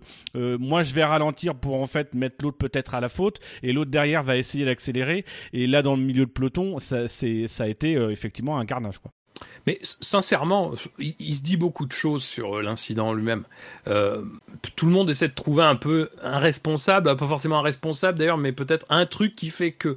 euh, Il y a eu Hamilton qui a dit que le fait que les, lumières se soient éteintes sur la voiture de sécurité tardivement, alors c'est vrai, ça doit être au niveau du virage 14, un truc comme ça, donc c'est vrai que ça, ça permet pas en fait à Bottas de se laisser beaucoup d'écart, mais comme le disait Bilo déjà samedi, donc c'est voilà, c'est vraiment quelque chose qui, pouvait s'anticiper, c'est-à-dire que qu'importe en fait, c'est la configuration du tracé en lui-même. Le dernier virage, c'est pas un virage très compliqué, en fait, c'est un virage où potentiellement tu peux facilement, même si tu as un temps de réaction qui est inférieur au leader, dans le cas de Bottas par exemple, quand tu es Hamilton, euh, tu peux quand même te refaire parce que c'est pas un virage, euh, c'est un virage qui permet des choses, qui permet des choses en termes d'accélération, en termes de trucs. Et la ligne droite est d'une longueur impressionnante et vallonnée. D'ailleurs, faut rajouter ça un peu, je pense, dans, l'histoire d'accident et tout. Mais je veux dire, euh, je pense que c'est juste en fait que bah à un moment donné, il y a eu cet écart là et euh, bon bah dans cette configuration de départ là de restart comme ça, qui est un peu plus tendue parce qu'en fait la tension elle monte, elle monte, elle monte, elle monte au fil du truc. Enfin les tout le monde voilà, on sait très bien que c'est une opportunité, on sait très bien qu'on va pouvoir prendre l'aspiration tout ça tout ça. Moi pour moi, il n'y a pas vraiment de responsabilité à dégager, je mettrais pas en cause la FIA, je mettrais pas en cause ce qui s'est passé avec le safety car, je mettrais pas en cause vraiment les pilotes, je trouve que enfin il y a quelque chose qui a été dit, et c'est que si t'avertis 12 pilotes, c'est-à-dire euh, 12, c'est quasiment les deux tiers du plateau, quoi. Si t'avertis 12 pilotes sur les 20 qu'ils ont, qu'ils ont mal agi, bah, ça veut dire en fait euh, tout le monde agit comme ça. Quoi. Au final, il y a que ceux qui étaient devant qui ont, pas mal agi. Enfin, c'est c'est un peu c'est un peu étrange comme façon. Moi, pour moi, c'est juste que ça dans à ce moment-là, sur ce circuit-là, bah ça s'est passé comme ça. Mais euh, au final, est-ce que le responsable, c'est tout simplement pas la procédure? C'est-à-dire que là, effectivement, on est dans, une situation où ce genre de procédure, elle se passe pas sur d'autres grands prix parce que bah, les pilotes sortent du virage à un endroit où ils sont plutôt au ralenti, donc tu t'attends à ce qu'ils soient au ralenti. Là, on est exactement dans la même configuration qu'à Bakou, c'est-à-dire que le moment où la ligne euh, où tu peux t'élancer, c'est la ligne de départ. La ligne de départ, elle est quand même extrêmement loin du virage, donc les pilotes de derrière s'attendent. Ils ont sans doute tort aussi parce qu'ils ignorent quand même euh, euh, le principe du règlement, c'est que c'est le leader qui guide le rythme et donc par conséquent ils doivent anticiper que peut-être le leader euh, il est en train de faire le jeu du chat et la souris. Euh, mais on est effectivement sur une configuration aussi de circuit qui est qu'on retrouve que deux fois dans la saison, enfin une fois euh, cette saison et une fois en temps normal avec Baku, qui est que bah les mecs ils ont toute une ligne droite quasiment pour pouvoir s'élancer et s'ils prennent pas de la vitesse, bah ceux de devant bah, jouent au chat et la souris et ceux de derrière ils voient pas trop ce qui se fait et ils doivent choisir est-ce que euh, j'attends ou est-ce que je fonce? Et l'instinct du pilote c'est de foncer parce que euh, s'il attend il perd du temps. S'il fonce euh, il perd des jambes. Mais ça s'arrange avec un bon chirurgien mais au final, c'est plus ça. C'est peut-être, euh, c'est peut-être la procédure où euh, euh, on l'évoquait déjà par rapport, par rapport à Monza, à Monza par rapport aux, qualifications et au, faut peut-être adapter au circuit. C'est peut-être un cas aussi où pour le coup, la relance sous safety car. alors après, il y a peut-être aussi des, des choses à réfléchir globalement sur la saison, mais là sur ce type de circuit, la relance sous safety car peut être adaptée sans doute. Peut-être pour le coup revenir à la règle qui valait avant, c'est-à-dire qu'on relance à la ligne de safety car donc qui est beaucoup plus proche du virage, euh, du virage d'entrée sur la ligne droite. Euh, moi, je pense que c'est plus effectivement la procédure qu'il faut, euh, pas forcément incriminer, mais qu'il faut, sur laquelle il faut réfléchir. Visiblement, en tout cas, ils ont tous envie d'y réfléchir là ce week-end. Enfin, dans 15 jours. Bah, pas Massy, apparemment. Massy, non, commence- lui, non. Massy, Massy, vous commencez à me faire chier, à tout vouloir régenter. Bah, après, la procédure, ouais, je sais pas. Franchement, je sais pas. C'est, enfin, je trouve que, je trouve que c'est typiquement le cas où il y a eu cet accident. Euh, alors que, enfin, il y a un argument et je trouve que, qui est assez vrai parce qu'on pourrait s'attendre à ce que ça se passe mal dans des petites catégories avec plus de voitures, des, des pilotes plus jeunes, plus fougueux, moins d'expérience, tout ça. Et finalement, ça s'est pas mal passé. Alors, les voitures sont pas aussi puissantes, sont pas aussi larges. Hein, euh, c'est voilà aussi, il faut pondérer tout ça. Mais je pense que est-ce que vraiment, euh, est-ce que vraiment il y a besoin, parce qu'il y a eu cet incident-là, de réfléchir, enfin de repenser la procédure Moi, la procédure, je pense qu'elle est, ah, bon, je pense qu'elle a ses torts par rapport à ce qui nous était proposé avant, euh, mais que bon, après, si c'est comme ça sur tous les circuits, c'est pas un problème et tout. Mais je sais pas, je trouve que c'est prématuré. Moi, si vraiment on me dit, enfin, si vraiment il y a des cas comme ça similaires, et bon, bah malheureusement, euh, et malheureusement et heureusement, on n'en aura pas euh, ou peu parce qu'il y a assez peu de circuits où la configuration est la même. Mais si euh, effectivement il est prouvé que ce truc-là ça favorise le départ un peu chaotique, oui d'accord. Mais là bon, je sais pas, ça fait une fois. euh, Il y avait eu ce débat pas, en NASCAR. euh, sur les relances de NASCAR il y a quelques années et du coup ils avaient instauré euh, euh, une La restart zone. ouais la restart zone où effectivement il faut euh, euh, c'est peut-être ce qui Après, c'est très genre- très différent. Ouais, alors, c'est- Excuse-moi, c'est- très différent. Alors il y a peut-être aussi des pistes de réflexion à avoir pour euh, améliorer en tout cas euh, la sécurité, Euh, notamment ce que le principe de la restart zone, c'est le fait que quand vous êtes dans la zone, c'est là que vous êtes autorisé à accélérer et vous devez accélérer, accélérer de manière fluide et linéaire. Il y a peut-être ça qu'il faut euh, euh, peut-être euh, réfléchir. Alors après, comment le faire, j'en sais rien. Surtout dans, dans l'idée, dans la NASCAR, surtout c'était parce que les départs se font en en double fil, donc ça ça, ça, ça génère des risques. Bon, quand on regarde finalement en F1, c'est pas un- dans, dans, sa, dans cette configuration-là, c'est pas un départ en double fil officiellement, mais dans les faits, ça y ressemble quand même un peu, euh, puisque les pilotes se retrouvent plus ou moins à un moment donné à être les uns à côté des autres. Euh, mais voilà, l'idée c'était au moins de s'assurer que le, le rythme soit, euh, soit géré euh, et que ce soit le plus sécurisant possible, ce qui n'empêche pas forcément les crashs. Et c'est comme tout, euh, le risque de zéro n'existe pas. Et là, sur, sur ça, je te je te rejoins assez, Fab. C'est-à-dire que euh, il faut, il faut voir, il faut garder cet exemple-là en mémoire. Il faut voir sur les circuits où, ça, où on peut rencontrer le même genre de situation. Il y a eu des motifs d'inquiétude à bas coût. Là, mine de rien, il y a un crash qui est quand même euh, assez spectaculaire et qui mérite l'attention. Maintenant, euh, cherchons pas nécessairement à apporter tout de suite une solution. Euh, analysons bien ce qui s'est passé. Peut-être revoyons un peu sur le passé. S'il y a vraiment un truc qui peut permettre de sécuriser les choses, faisons-le. Mais euh, faisons-le euh, en ayant conscience que ce qu'on va générer, parce qu'au final, aujourd'hui, ce qu'on se rend compte, c'est que les mesures qui ont été prises il y a quelques années pour éviter ce genre de situation, au final, ne les évite pas. Donc, quoi qu'il arrive, les mesures qu'on va prendre, si, si on en prend, il faut vraiment qu'elles permettent d'éviter ce genre, euh, genre d'accident, tout en gardant quand même l'aspect. euh, c'est quand même un, type de départ qui est quand même très spectaculaire quand ça se, quand, quand ça se passe bien et qui est, qui limite, qui ajoute de la dramaturgie. C'est d'ailleurs plus ou moins ce que, ce que sous-entendaient les pilotes Mercedes, par rapport euh, au fait que les, lumières de la safety car s'étaient éteintes tardivement. Ils avaient tendance à dire euh, euh, oui, mais en fait, c'est parce que la FIA veut mettre plus de spectacles, donc du coup, ils veulent que les choses changent. Donc, en fait, ils font rentrer la safety car le plus, le plus tard possible. Euh, oui, alors bon, euh, après, euh, ça se discute parce que je suis pas convaincu que si la safety car avait laissé euh, 500 mètres, euh, Valtteri aurait laissé plus d'écart. Quoi qu'il arrive, il aurait ralenti, Non, il serait resté pas. sur Ah, le même je, rythme. je vois pas la, je, je vois pas la différence. De toute façon, ça, ça change Mais strictement après, rien. cela, cela dit, je trouve que ça, ça pose quand même un problème parce que c'est que euh, nous, spectateurs, on le savait tôt quand même que la voiture de sécurité allait s'arrêter. Visiblement, pas les pilotes. Enfin, en tout cas, c'était pas, c'était pas clairement, ça leur était pas clairement dit visiblement puisqu'ils avaient- comptaient sur les voitures. Sur, sur le cas de Bottas, euh, j'ai regardé en fait la- le, le- le tour juste avant de Bottas. Bottas, il est informé par euh, l'équipe dans le virage 3 ou 4, je crois.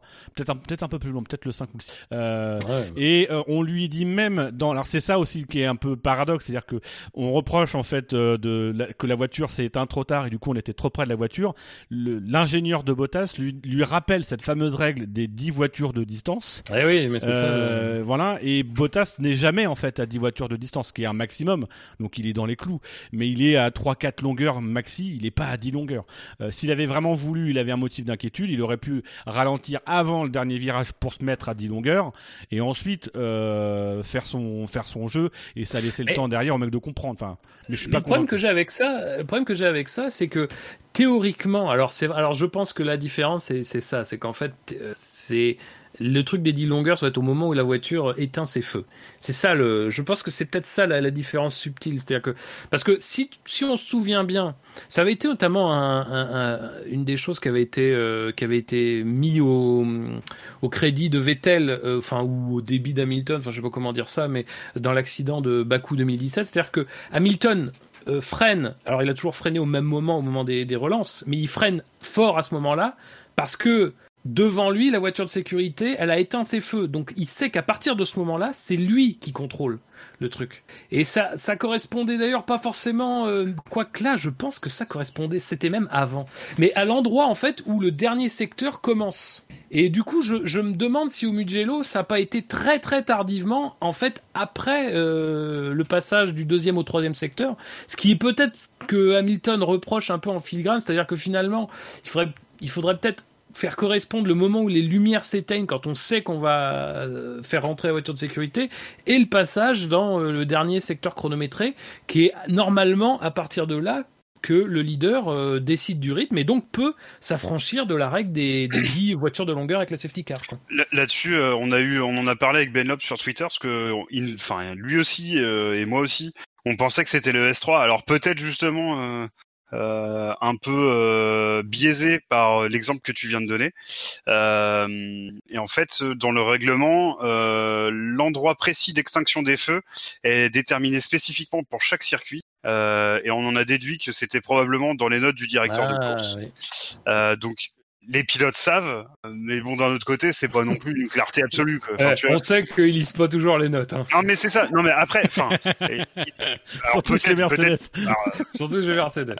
oui, bah puis après, euh, il y en a peut-être aussi qui savent pas lire. Mais euh, le, le truc, c'est que Tu dis ça parce qu'il est finlandais. euh, peut-être. Mais enfin, ce que je veux dire, c'est que euh, euh, le, le début du secteur 3, tous les pilotes, ça vous sait. C'est simple. Bah oui. Alors que là, oui, alors euh, euh, c'est 4 mètres avant la corde du virage 38. Euh, ouais, bah d'accord. Bah, dans une situation de tension comme ça, mes couilles, mais jamais de la vie t'y penses quoi. Euh, Enfin, je veux dire, c'est normal quoi. Alors après, vous Non, allez me dire, attends. oui, bah, les, les ingénieurs sont pas dans la voiture, ils peuvent y penser. Ouais, ok, soit. enfin bon, euh, euh, du coup, euh, c'est quand même pas d'une, enfin, c'est pas limpide. Je pense que c'est un peu améliorable de ce côté-là. Euh, Attends, maintenant, la on est- règle, elle était claire, connue de tout le monde. Euh, moi, j'ai pas de souci avec ça. Je pense qu'on peut l'améliorer sans en- pour autant euh, péter le, la- la- la- le concept du truc. Alors quand tu dis que c'est spectaculaire, euh, moi je trouve pas. Je trouve que c'est le plus anti-spectaculaire s'il se passe jamais rien sauf là. Euh, mais d'habitude il se passe rien. Euh, le dernier mec qui a dû doubler, euh, enfin en tout cas dont moi je me rappelle, doubler quelqu'un au restart d'une safety car, ça va être Montoya au Brésil. Le Voilà. hasard. Oui, bah, évidemment. Le hasard fait bien les choses, tu sais. Bien sûr. Euh, donc euh, voilà, ça devait être en 2000, euh, je sais pas où, 2001, 2002, peu importe. Euh, Enfin voilà, il se passe jamais rien à la relance Ah d'une safety car. Euh, mais donc, enfin euh, voilà, sur le côté spectaculaire, là, je suis pas trop d'accord avec toi. Et la précision que je voulais apporter, c'était quand tu parlais de NASCAR. C'est Après, ils ont spectaculaire une- en termes ils ont- d'image. En termes d'accord. d'image, c'est spectaculaire. Euh, après, parce que quand tu parlais de la NASCAR, là où je suis, euh, enfin, je, je je suis d'accord avec toi. Maintenant, ils ont un peu une autre culture, euh, notamment avec la safety car, qui s'appelle pas safety car, qui s'appelle pace car. Voilà, elle a une vitesse définie, elle, elle, elle a fait terminer. Et en fait, ils ont cette habitude-là de rouler à une certain, une certaine vitesse euh, et de devoir se démerder avec. Donc, ça fait pas ce genre d'à-coup-là euh, comme nous on peut avoir avec une, euh, avec une voiture qui roule à un certain rythme, évidemment très inférieur au F1 qui s'efface et puis après c'est la fête du slip, on fait ce qu'on veut. Euh, ils ont pas tout à fait non plus la, la, la même conception du truc, donc euh, euh, je, pense que tu peux pas faire de restart zone par exemple en F1 sans avoir quelque chose qui a un pace défini avant cette restart zone. Sinon ça va vraiment être le putain de gros bordel quoi. Je regarde les notes du, je regarde les notes du Grand Prix. Je, alors à moins que je loupe, mais je vois nulle part euh, la précision de du moment où, enfin de l'endroit sur le circuit où la voiture de sécurité éteindrait ses feux. Je suis en train de chercher là, mais je je vois pas ça. Mais est-ce que tu as la précision sur les limites de la piste? Parce que bon, bah, on est quand même en train de parler d'une instance qui est déjà pas claire dans les limites de la piste. Alors, pff, la clarté sur le, le point où la safety car s'arrête. Mais alors après, il y a des informations utiles parce que là, par exemple, les pilotes, euh, il est rappelé aux pilotes que le safety car a changé de couleur. Euh, donc, euh, je vois que- je vois que bon, euh, finalement, Ah. euh, c'est assez précis. euh. Ça nous permet de faire une petite pensée à notre ami euh, daltonien, euh, Gus Gus, qu'on salue. Parce que lui, s'en serait pas rendu compte sans ça. Ah non, ah non, non, non, non. Gus Gus, Non, non, il aurait attendez. vu rose ou bordeaux, mais toujours dans une gamme euh, chromatique euh, tournant vers le rouge. Ah d'accord. C'est pas un vrai. euh, Ah ouais. C'est quoi le mot déjà? Merde. Dalton. Daltonien, voilà, c'est pas un vrai Dalton. Même s'il ressemble beaucoup à Avril. Mais Euh, Gus Gus qui nous qui fait une, pe- une petite erreur sur euh, la réglementation sur les, les départs arrêtés ou non et bam il y a deux grands prix de suite où, où on, on lui fout, on lui montre la réglementation quoi. il y a deux grands prix qu'il voit pas. du coup, il est pas au courant en fait que c'était une erreur. Si si il a fait un trade. Oh, Oui. Moi aussi je peux. Un si veux. d'esprit. Euh, donc, tout bah, cas, du coup, en tout euh, cas, très vraiment course de Giovinazzi. messieurs. Oui, c'est ce que j'allais dire. En messieurs, je suis ravi qu'on ait passé une demi-heure à ne pas parler d'Antonio Giovinazzi. Euh, ça f- Mais quand même, c'est fait, hein, du coup. Je Bah, on a parlé de choses plus importantes. Ah oui, non mais je, je ne juge pas la qualité des débats. C'est les auditeurs qui le font, ce n'est pas moi. Avant-dernier de notre classement, messieurs, puisqu'on en a suffisamment parlé. euh, mais je vous tends une perche si vous voulez quand même en reparler.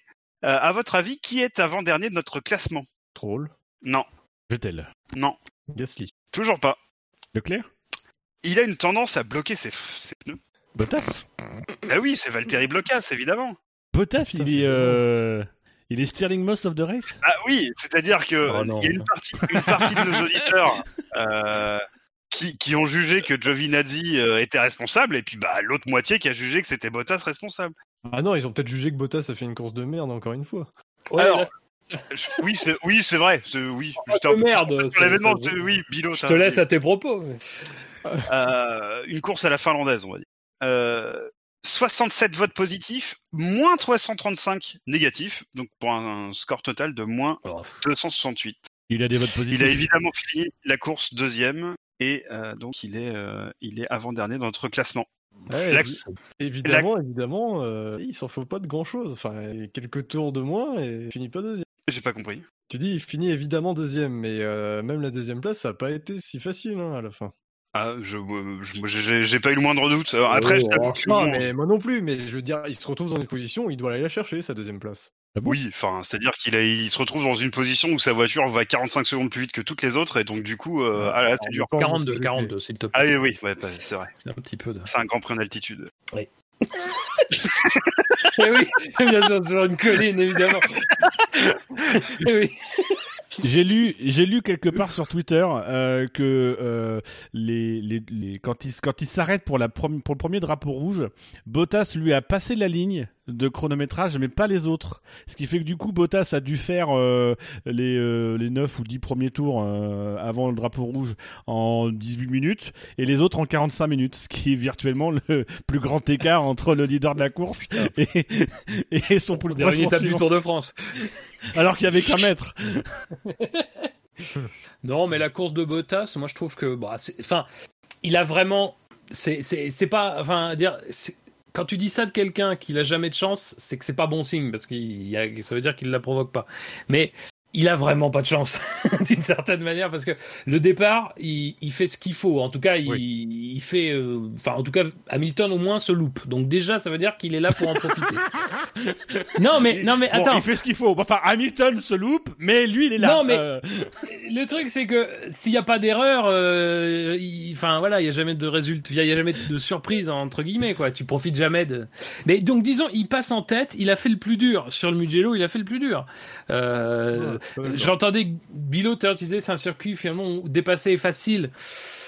Oui, oui, J'ai oui. quand même l'impression que tu, si tu roules 3 Dans- dixièmes plus vite, tu peux dépasser quoi. Ah bah, je l'ai Oh, vraiment bah, pas. Moi, j'ai bah, l'impression qu'il faut être 3 secondes plus vite pour doubler, je moi. mais- pas. Non, ouais, je attends, trouve- on le voit pas sur les autres circuits. Hein. Si t'es 3 plus rapide, tu passes pas généralement. Là, je Après, le, truc qui fait que le truc qui fait que, par exemple, par rapport à Monza, ou alors pourtant on a quand même au moins une caractéristique qui est un peu similaire, c'est avoir une longue ligne droite, enfin de longue pleine charge, c'est que les ailerons sont tellement braqués à, au Mugello que finalement le DRS un vrai effet. Donc dès que tu as le DRS, oui, là tu gagnes beaucoup par rapport à la voiture de devant. Et c'est vrai que par ce biais-là, il y a eu beaucoup de dépassements. Euh, maintenant, en soi, euh, il n'y a pas eu, je crois, de dépassement quasiment hors, phase de départ, je précise, euh, sur, enfin à partir du virage 2, quoi. Donc, donc à mon avis, Bottas étant devant Hamilton, Bottas ayant plutôt un bon rythme sur ce circuit où Hamilton a eu un peu plus de mal à s'accommoder, bon, je pense qu'il a fait le plus dur. Mais après, c'est le double pas de bol, quoi, parce que c'est le, c'est la restart en plus, il le gère très bien. Euh, même si, bon, il y en a qui peuvent l'accuser d'avoir roulé trop lentement, mais encore une fois, il a parfaitement le droit. Hein. Tant qu'il fait rien de dangereux, il a parfaitement le droit. Et il a rien fait de dangereux. Il a été constant dans ce qu'il a fait. C'est juste qu'il a pas réaccéléré, quoi, comme euh, comme c'est arrivé d'autres fois et comme ça arrivera encore. Et du coup, il le gère très bien. Et il y a ce foutu drapeau rouge. Et là, c'est ça qui le tue. Parce que bon, alors après, oui, il loupe, il loupe. Enfin, disons qu'il réussit pas aussi bien ses départs. Mais bon, euh, oui, effectivement, c'est quand même pas de bol que dans une course où t'as tout bien fait, t'as bien repris, t'as as bien pris le départ, t'as bien, t'as fait un bon restart qui t'a évité d'être en danger. Et ben malgré tout, tu te reconfrontes à un, autre départ et tout. Mais d'une certaine manière, il va falloir aussi que les pilotes s'y habituent parce que je pense que le fait de l'avoir expérimenté sur ces deux courses, d'avoir tiré les enseignements et du fait que, bah, mine de rien, même si en fait ça redistribue pas vraiment les positions, bah, euh, voilà, c'est un départ de F1. C'est un autre départ de F1 et on sait à quel point un départ de F1 dans la mythologie de la F1 c'est important et donc t'en fais encore, t'en fais encore. Donc je pense qu'il va falloir qu'il s'habitue. Mais moi je considère que sur la course de Bottas, euh, oui, il loupe le deuxième départ, il loupe, il réussit pas un super troisième départ et du coup euh, voilà, c'est ça qu'il met dedans. Mais enfin, mais, mais c'est même pas ça en plus, il loupe même pas le deuxième départ, c'est juste Non, que bon, Hamilton le peut prendre départ. l'aspiration. Et là, et malheureusement, il est coincé parce que c'est un virage, le premier virage, il est, il est impressionnant, mais en fait, c'est un virage où tout doubler est facile. Faire un extérieur, c'est super facile dans ce virage. Sauf pour Bah, dire-. Sauf pour les Ferrari. Mais euh... Non mais les Ferrari, ça fait Pas- pas d'extérieur, les gars. pendant la course, Perez c'est le seul mec qui a pas compris qu'il valait mieux faire l'extérieur dans le virage. Mais voilà, enfin, en fait, son- Euh, le vrai truc, Je le vrai tiens à truc, préciser qu'on ne critique pas euh, Pérez. euh, on, voilà, on, on, on dit juste il a encore plus pu performer, mais quand même il a déjà très très bien performé. Il a, il a quand même très très bien performé. Il était très fort, euh, Pérez quand même. C'était une critique Merci. amicale. Oui, un, un, un Ouais. conseil euh, bienveillant, tout au plus. Bon, toi, tu dis ce que tu veux. Nous, on va pas au Mexique. hein. Mais euh... Oui, nous on a plutôt intérêt en fait à, à chier sur le Mexique. je dis ça, je dis rien. Oh, mais- bah. chier, chier et Mexique dans la même phrase, c'est pas. non plus- Oui, il suffit de boire de Euh, l'eau, ça, se fait bien. Hein. Euh, non mais je- en fait oui, il loupe même pas le deuxième départ, c'est le troisième qui loupe euh, et que ça le fait tomber euh, derrière Ricciardo. Mais bah f- ouais non, mais en fait c'est même pire que ça, c'est que vraiment il a pas de chance. Vraiment il a pas de chance. Alors, je, je- je t'aurais rejoint et c'était ce que je me disais lorsqu'il y a eu le, bah, finalement la, phase de course entre le deuxième et le troisième départ. Effectivement, il a pas de chance. Euh, maintenant, il a pas de chance parce que euh, on refait un départ arrêté et euh, bah, du coup, il se fait aspirer au départ arrêté. Sauf que troisième départ, bah, finalement, il a l'occasion de, de remettre, euh, de renverser la situation. C'est lui qui part deuxième, il peut prendre la spi, mais lui, il n'y arrive pas parce qu'il rate son départ. Donc, il a pas de chance, mais j'ai envie de dire, Hamilton et Bottas ont eu finalement la même opportunité dans le, dans le Grand Prix. Et Oui, oui, oui. Euh, mais après juste pour dire. Oui, non mais t'as raison dans ce que tu dis et c'est pas euh, c'est pas qu'une question de chance évidemment. Mais je veux dire le, le, le manque de réussite, c'est que ça se présente plusieurs fois quoi. Oui, mais je- ça, je suis d'accord. C'est ça le truc. Je suis d'accord que vu- du début de course, c'est pas de bol que ça fasse un départ arrêté euh, parce que il semblait contrôlé. Malgré tout, comme je l'ai euh, dit tout à l'heure, je pense qu'avec Hamilton juste derrière lui pendant la course, Hamilton a quand même montré un meilleur rythme euh, et on, je pense qu'on pouvait dépasser sur ce, sur ce circuit. Je, pas sais d'accord. pas si Bottas serait resté devant. À la limite, le. Comment tu peux savoir qu'Hamilton a montré un meilleur rythme? Bah, tu l'as vu, on l'a vu en course quand même. Bah j'ai vu. Il y a euh, 8 secondes, Bot- il y a huit j'ai secondes vu- d'écart quand même. Non, ouais, mais enfin attends, tu prends les 8 secondes, il a perdu sur les 8 secondes qui se prend, euh, je sais plus, c'est avant le premier arrêt, un truc comme ça? Oui, c'est avant, ça. avant le deuxième arrêt? Enfin, je sais pas, oui, enfin, il y a les trucs avec les passages euh, sous drapeau rouge et tout.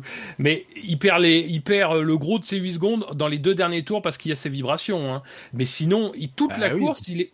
Bah, Il oui, les bah, a, mais il est à derrière. Oui, mais attends, le truc c'est que il- toute la course, il la passe à moins de deux secondes d'Hamilton sur un circuit comme ça. Enfin, moi, je suis pas tout à fait d'accord pour dire que Hamilton avait un meilleur rythme. Il avait une meilleure situation parce qu'il était devant, mais je suis pas sûr que Bottas avait un moins bon rythme. Après, il y a, il y a un départ moi qui m'a marqué, c'est le départ de, c'est le départ où Hamilton a les, a les roues qui fument. Euh, Mm. Et là, je me mets euh, de mémoire, euh, Bot- Bottas se, se fait passer par Hamilton d'ailleurs à ce départ-là. Mais moi, je me mets aussi à la place de Bottas, c'est-à-dire que Bottas, il est quand même mine de rien plus ou moins sous les sous l'été noir de, de de Hamilton depuis le début. On sent bien depuis deux trois courses que moralement c'est dur. Il fait un week-end, le début du week-end où il est irréprochable en essai libre et en qualif, bam, Paul d'Hamilton, comme d'habitude. Euh, et là, t'arrives, t'es sur la grille, tu te poses, t'es bien droit, tu jettes un petit coup d'œil à côté, tu vois l'autre avec les roues qui fument dans sa voiture noire, légèrement en biais, tu sais que tu vas te faire bouffer. Enfin, à un moment donné, je pense que psy- psychologiquement, il doit y avoir un truc, il y a une espèce de vision de dragon ou je sais pas quoi, mais tu- je, je pense qu'il y a ça aussi à un moment donné. Il y a, il y a, alors je veux pas dire qu'Hamilton a fait fumer ses freins euh, volontairement, mais je Ah, pense que Ah, c'est ce qu'il dit. ouais. ce qu'il a dit. Hein. ah, il- qu'il l'a fait volontairement?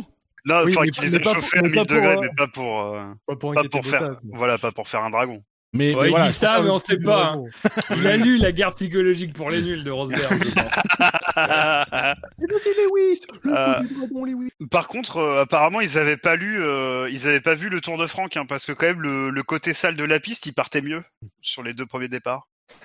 Non, et puis euh, Bottas aussi, le, ce que je lui reprocherais lors du deuxième départ. La prochaine fois, je ferai une émission tout seul avec Ben Lop. Lui, il aurait rigolé. Je vous emmerde, voilà. Le, le deuxième départ, euh, on dirait en fait, une Ferrari, Scani en fait. Je peux, je peux pas faire ramener Ben Lop là. Il peut pas ramener son cul, lui. on peut, euh, histoire d'avoir on peut- quelqu'un de qualité dans cette On émission. peut lui, reprocher de se foutre à l'intérieur, du coup, euh, étant donné que les dépassements se font à l'extérieur. Pourquoi il reste pas à l'extérieur? Il, il aurait gardé de la vitesse. Oui. Bon, voilà, c'est une. Et là où je trouve qu'il a aussi pas de chance, c'est le premier départ finalement, parce que sans le problème technique de Verstappen, Hamilton il est pas deuxième au premier virage. Oui, est c'est vrai, ça c'est vrai. hein. il y avait Ça, quand même trois vrai. voitures qui allaient le doubler en plus de Bottas, donc ça, l'aurait aidé. Mais Merci après- Max, Oui, mais le garde du corps de luxe. euh, c'est- mais j'étais super surpris par le départ, j'avais pas compris, je vois les pilotes doubler Hamilton et puis après sur la, la vue de face, eh ben en fait euh, non, Et, vrai. euh, je comprenais pas. Et euh, donc voilà, c'est vrai qu'il est en manque de réussite. euh, maintenant, euh, il a eu sa chance au troisième départ, il a pas saisi. Au deuxième départ, je pense qu'il y avait moyen aussi de rester devant, même si c'est pas, voilà, c'est plus facile à dire qu'à faire. Sur le niveau de rythme, euh, alors j'entends ce que tu dis, Fab, qu'effectivement, en étant euh, juste derrière Hamilton, euh, peut-être qu'il y a des, voilà, que ça, les pneus ont souffert, mais enfin bon, euh, Hamilton avait, quand même un bon rythme. Je sais pas, j'ai quand même l'impression qu'Hamilton aurait, aurait fini par vaincre. Moi, je trouve qu'on a déjà beaucoup trop parlé de Valtteri Bottas. Du coup, je vous propose de parler euh, du pilote suivant, l'antépénultième de notre classement, si ça vous va. Oui. Euh, oui, ça vous va. Donc, eh bien, on y va. Ah oui, le Tour de France. quoi, donc, euh, Ah, J'ai bah, qu'il y avait un jingle en fait. le jingle pour le Beltoise of the Race.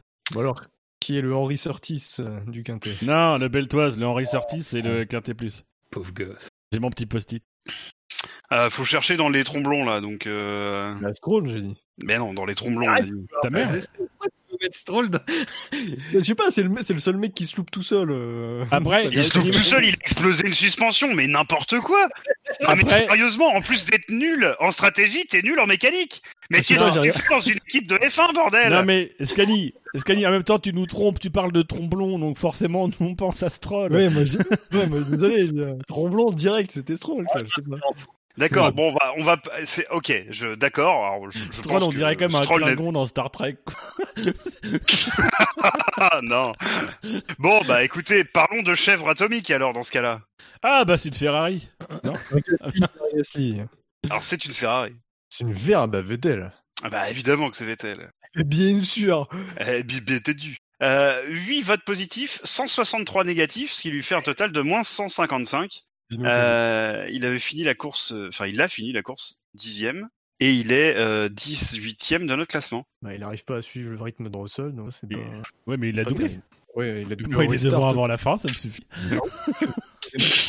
C'est là où Mais ça tu compte. hein. fais, tu fais chier avec tes restarts. Moi, je prends le classement à la fin. Il est devant. Ah bah voilà. Vettel bat une, bat une Williams avec une Ferrari. Bravo. Bah, que dire J'ai la flemme de, de taper sur Vettel. Alors, il a pas fait de bêtises au jour euh, dimanche, donc c'est bien. non mais bon, déjà dès le départ en fait, son départ il est, il pète un aileron. euh, je suis pas sûr en fait qu'il qu'il ait Oui. une énorme volonté. euh, voilà, il pète un aileron, il est dernier. euh, il sait que ça va être compliqué avec sa voiture.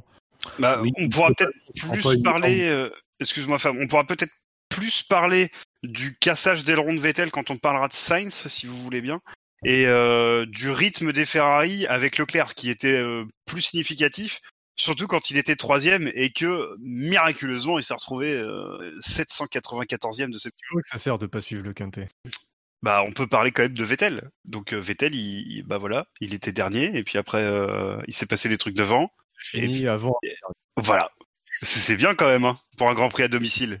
Ah, c'est un bel anniversaire, hein Ah bah oui, c'est bien abusé, hein Ah, On a bien rigolé, hein Non mais ils ont été malins, ils se sont camouflés, ils ont pris une belle livrée bien discrète.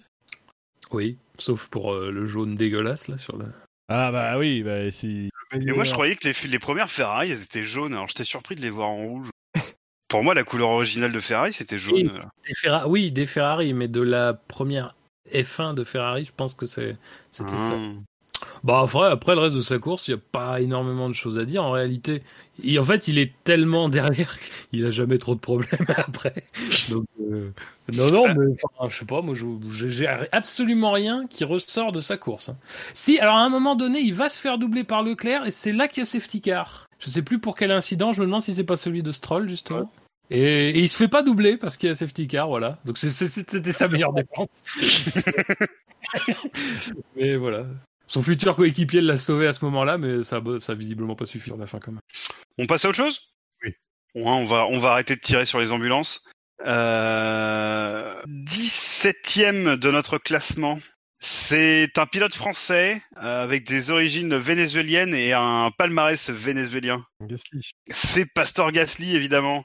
Le vainqueur euh, de la semaine dernière, le palmarès français le plus brillant, évidemment, qui a égalé euh, Pastor Maldonado dans des conditions dramatiques. Euh, trois votes positifs, 133 votes négatifs. Ah, Pardon, j'ai pas rigolé, c'est pas vrai. Vous, n'avez rien entendu. c'est- c'est- on l'enlèvera au montage. 130 donc ça fait moins 130 points. Euh, bah, il finit la course, euh, bon a priori classé, euh, je sais pas, 20e dernier, enfin voilà, C'est dur. Alors, non? Et classé 17 chez nous. Il y, y a eu un petit détail sur la course, je sais pas si vous avez fait gaffe à la carte euh, où on voyait les positions des voitures, mais il y avait les petits points des voitures euh, en version fantôme, donc on, légèrement transparent, des voitures là où, là où elles avaient échoué. Donc on avait le petit point Verstappen, le petit point Gasly, les petits points des pilotes qui s'étaient crachés dans la ligne droite. Voilà, je- ça a rien à voir avec la course de Gasly, mais du coup Gasly était quand même un petit peu là euh, sur le circuit quelque part. C'est la nouvelle procédure qui font que dès qu'il y a un accident, il faut que les pilotes balancent le plus loin possible le on, co- on connaît, on connaît. hein. C'est nous qui avons lancé cette mode, hein, donc euh, on connaît bien. C'est implémenté dans le SST depuis des années. Ça Ah bah oui. Euh, ouais. Non, mais euh, bah Gasly. Enfin, alors j'ai vu des trucs, j'ai j'ai lu même de la part de de, de spécialistes que euh, Gasly avait pris trop de risques au départ. Mais alors, moi, pour moi, c'est pas du tout ça qui se passe. Euh, il se retrouve entre deux voitures, certes, mais si tu regardes, si on regarde bien l'incident en sortie de virage 1, il prend pas de risque en fait. Il freine pas plus tard que, que par exemple, je je sais pas qui est à côté de lui. Je me demande si c'est pas si c'est pas Gviat qui est sur sa droite, un peu devant lui. Mais il prend pas, il freine au, au quasiment, enfin même un peu après, je crois, de mémoire. Et en fait, ce qui se passe juste, c'est que euh, il se retrouve donc entre Raikkonen et Gviat. Non, pas, ça doit pas être Gviat. c'est- Non, c'est pas Gviat. c'est Grosjean. Euh, pour moi, c'est Grosjean. ouais. Mais dès l'entrée du virage 1, ils sont, ils sont à 3 de front. Et pour moi, et pour moi, il freine hyper tôt en fait, euh, Gasly. C'est comme ça qu'il se retrouve entre les deux. Mais en fait, le truc, c'est que c'est c'est juste que ce qui se passe, c'est juste que Raikkonen perd soudainement beaucoup de vitesse et se resserre vers Gasly parce que Raikkonen, lui, il est pas loin de la perdre sa voiture. Euh, et c'est c'est juste ça en fait qui crée l'accident. Euh, On est absolument d'accord. Donc euh, je vois pas, euh, je, je comprends pas la présence de Gasly. Euh... En Formule 1. ah, ah, putain, Bilo, c'est pour ça que je t'aime. c'est ça. J'isolerai, euh, je garderai. Mais non, non, mais je, enfin, je comprends pas qu'il soit présent. Alors après, c'est peut-être justement parce qu'il a gagné et que là il abandonne dès le premier tour. C'est aussi Ah. peut-être de ses qualifs, euh, peut-être. Euh, Il y, a, il y a un peu de tout ça qui vient, mais euh, vous moi, j'ai vu- dit, chers auditeurs, de ne pas voter, de ne pas Exactement. Merci. Bilo de faire cette précision à contre-cœur. Je te remercie de la faire. Mais, mais mo- moi j'ai vu sur Twitter euh, Gasly de héros à zéro. Enfin, je vois pas en quoi il est zéro. C'est-à-dire que Ben non, euh, mais ils sont à 3 de front à l'entrée du virage. Euh, moi j'ai du mal à, à- ad- admettons s'il faut vraiment se faire chier à trouver un responsable. C'est clairement pas du côté de Gasly, je vais regarder parce qu'il est pris entre les deux. La configuration aussi, euh, on s'en rend pas compte. Il se trouve que j'ai, j'ai, du coup, je, je voulais voir un peu ce que c'était de rouler sur le Mugello, donc j'ai été voir. On se rend pas compte à quel point quand même l'enchaînement entre le premier virage et le deuxième virage est très court. Euh, Oui, et comme t'es à l'extérieur, mine de rien, pour moi, s'il y a un fautif, c'est peut-être Raikkonen, mais encore une fois, la configuration euh, fait que je je blâmerai pas. C'est que Raikkonen, bah, lui, il est à l'extérieur dans le premier virage. Il, Il a a- euh, on, on sait que l'extérieur c'est quand même plutôt avantageux euh, dans, dans cette partie-là. Il est à l'extérieur. Il voit pas forcément, euh, je pense qu'à l'intérieur il y a Grosjean, donc il y a une troisième voiture. Il est à l'extérieur et quand il arrive au deuxième virage, qui arrive très vite, je pense qu'il veut légèrement, en fait, il essaye de se rabattre un peu sur la droite, sauf qu'il n'anticipe pas, ce qui est déjà arrivé par le passé. On parlait de Singapour tout à l'heure, mais il n'anticipe pas que Mhm. derrière, derrière Gasly, il peut y avoir une autre voiture. Et au final, bah, c'est là où, bah oui, les gars ils rentrent dans un petit dans un petit goulot parce que mine de rien la piste est quand même très étroite. Ils y arrivent très vite euh, dans une configuration de départ aussi qu'ils découvrent. Euh, on l'oublie, mais c'est un point important. Euh, voilà, donc ça, frictionne à ce moment-là et voilà. Pour moi, c'est vraiment très compliqué d'imputer une responsabilité éclatante à un pilote et surtout de le sanctionner comme on, on sanctionne Gasly. Là, pour le coup, même ad- même admettons, on prend en compte la qualif.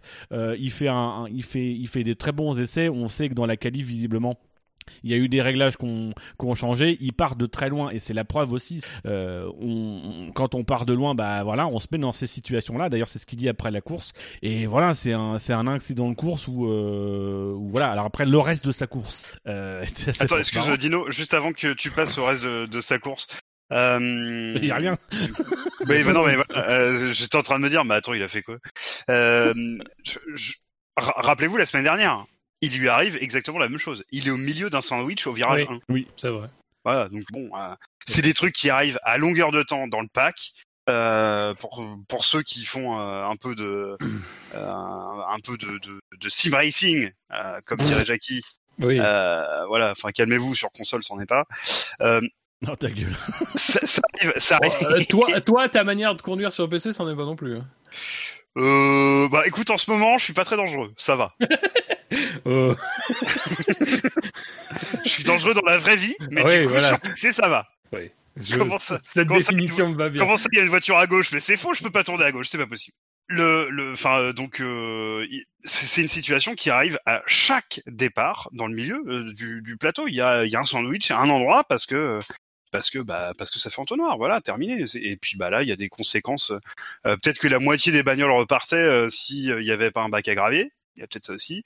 Euh, mais en attendant, euh, bah, euh, attendant là sur ce circuit, les voitures se sont arrêtées, Mais- terminé quoi. Mais tu, vois, tu parlais tout à l'heure, enfin, on parlait tout à l'heure du fait que finalement, on n'avait pas vraiment de preuve que la configuration euh, du départ a été à l'eau. Enfin, s'il y avait quelque chose à changer. Mais là, pour le coup, euh, sur la plupart des départs qu'il y a eu dans, les, dans toutes les catégories, il y a eu au moins un carton. C'était exactement la même chose, c'est-à-dire que tu te retrouves à trois voitures de front euh, à l'abord de ce deuxième virage qui, qui effectivement, et je pense que c'est ça qui piège beaucoup, c'est qu'il arrive très vite. Et je pense que quand tu es un mec sur l'extérieur, il y a aussi un truc, c'est que tu veux profiter de ta meilleure accélération potentielle euh, pour euh, garder ton avantage et potentiellement aussi te protéger des mecs de devant en arrivant au virage euh, le premier.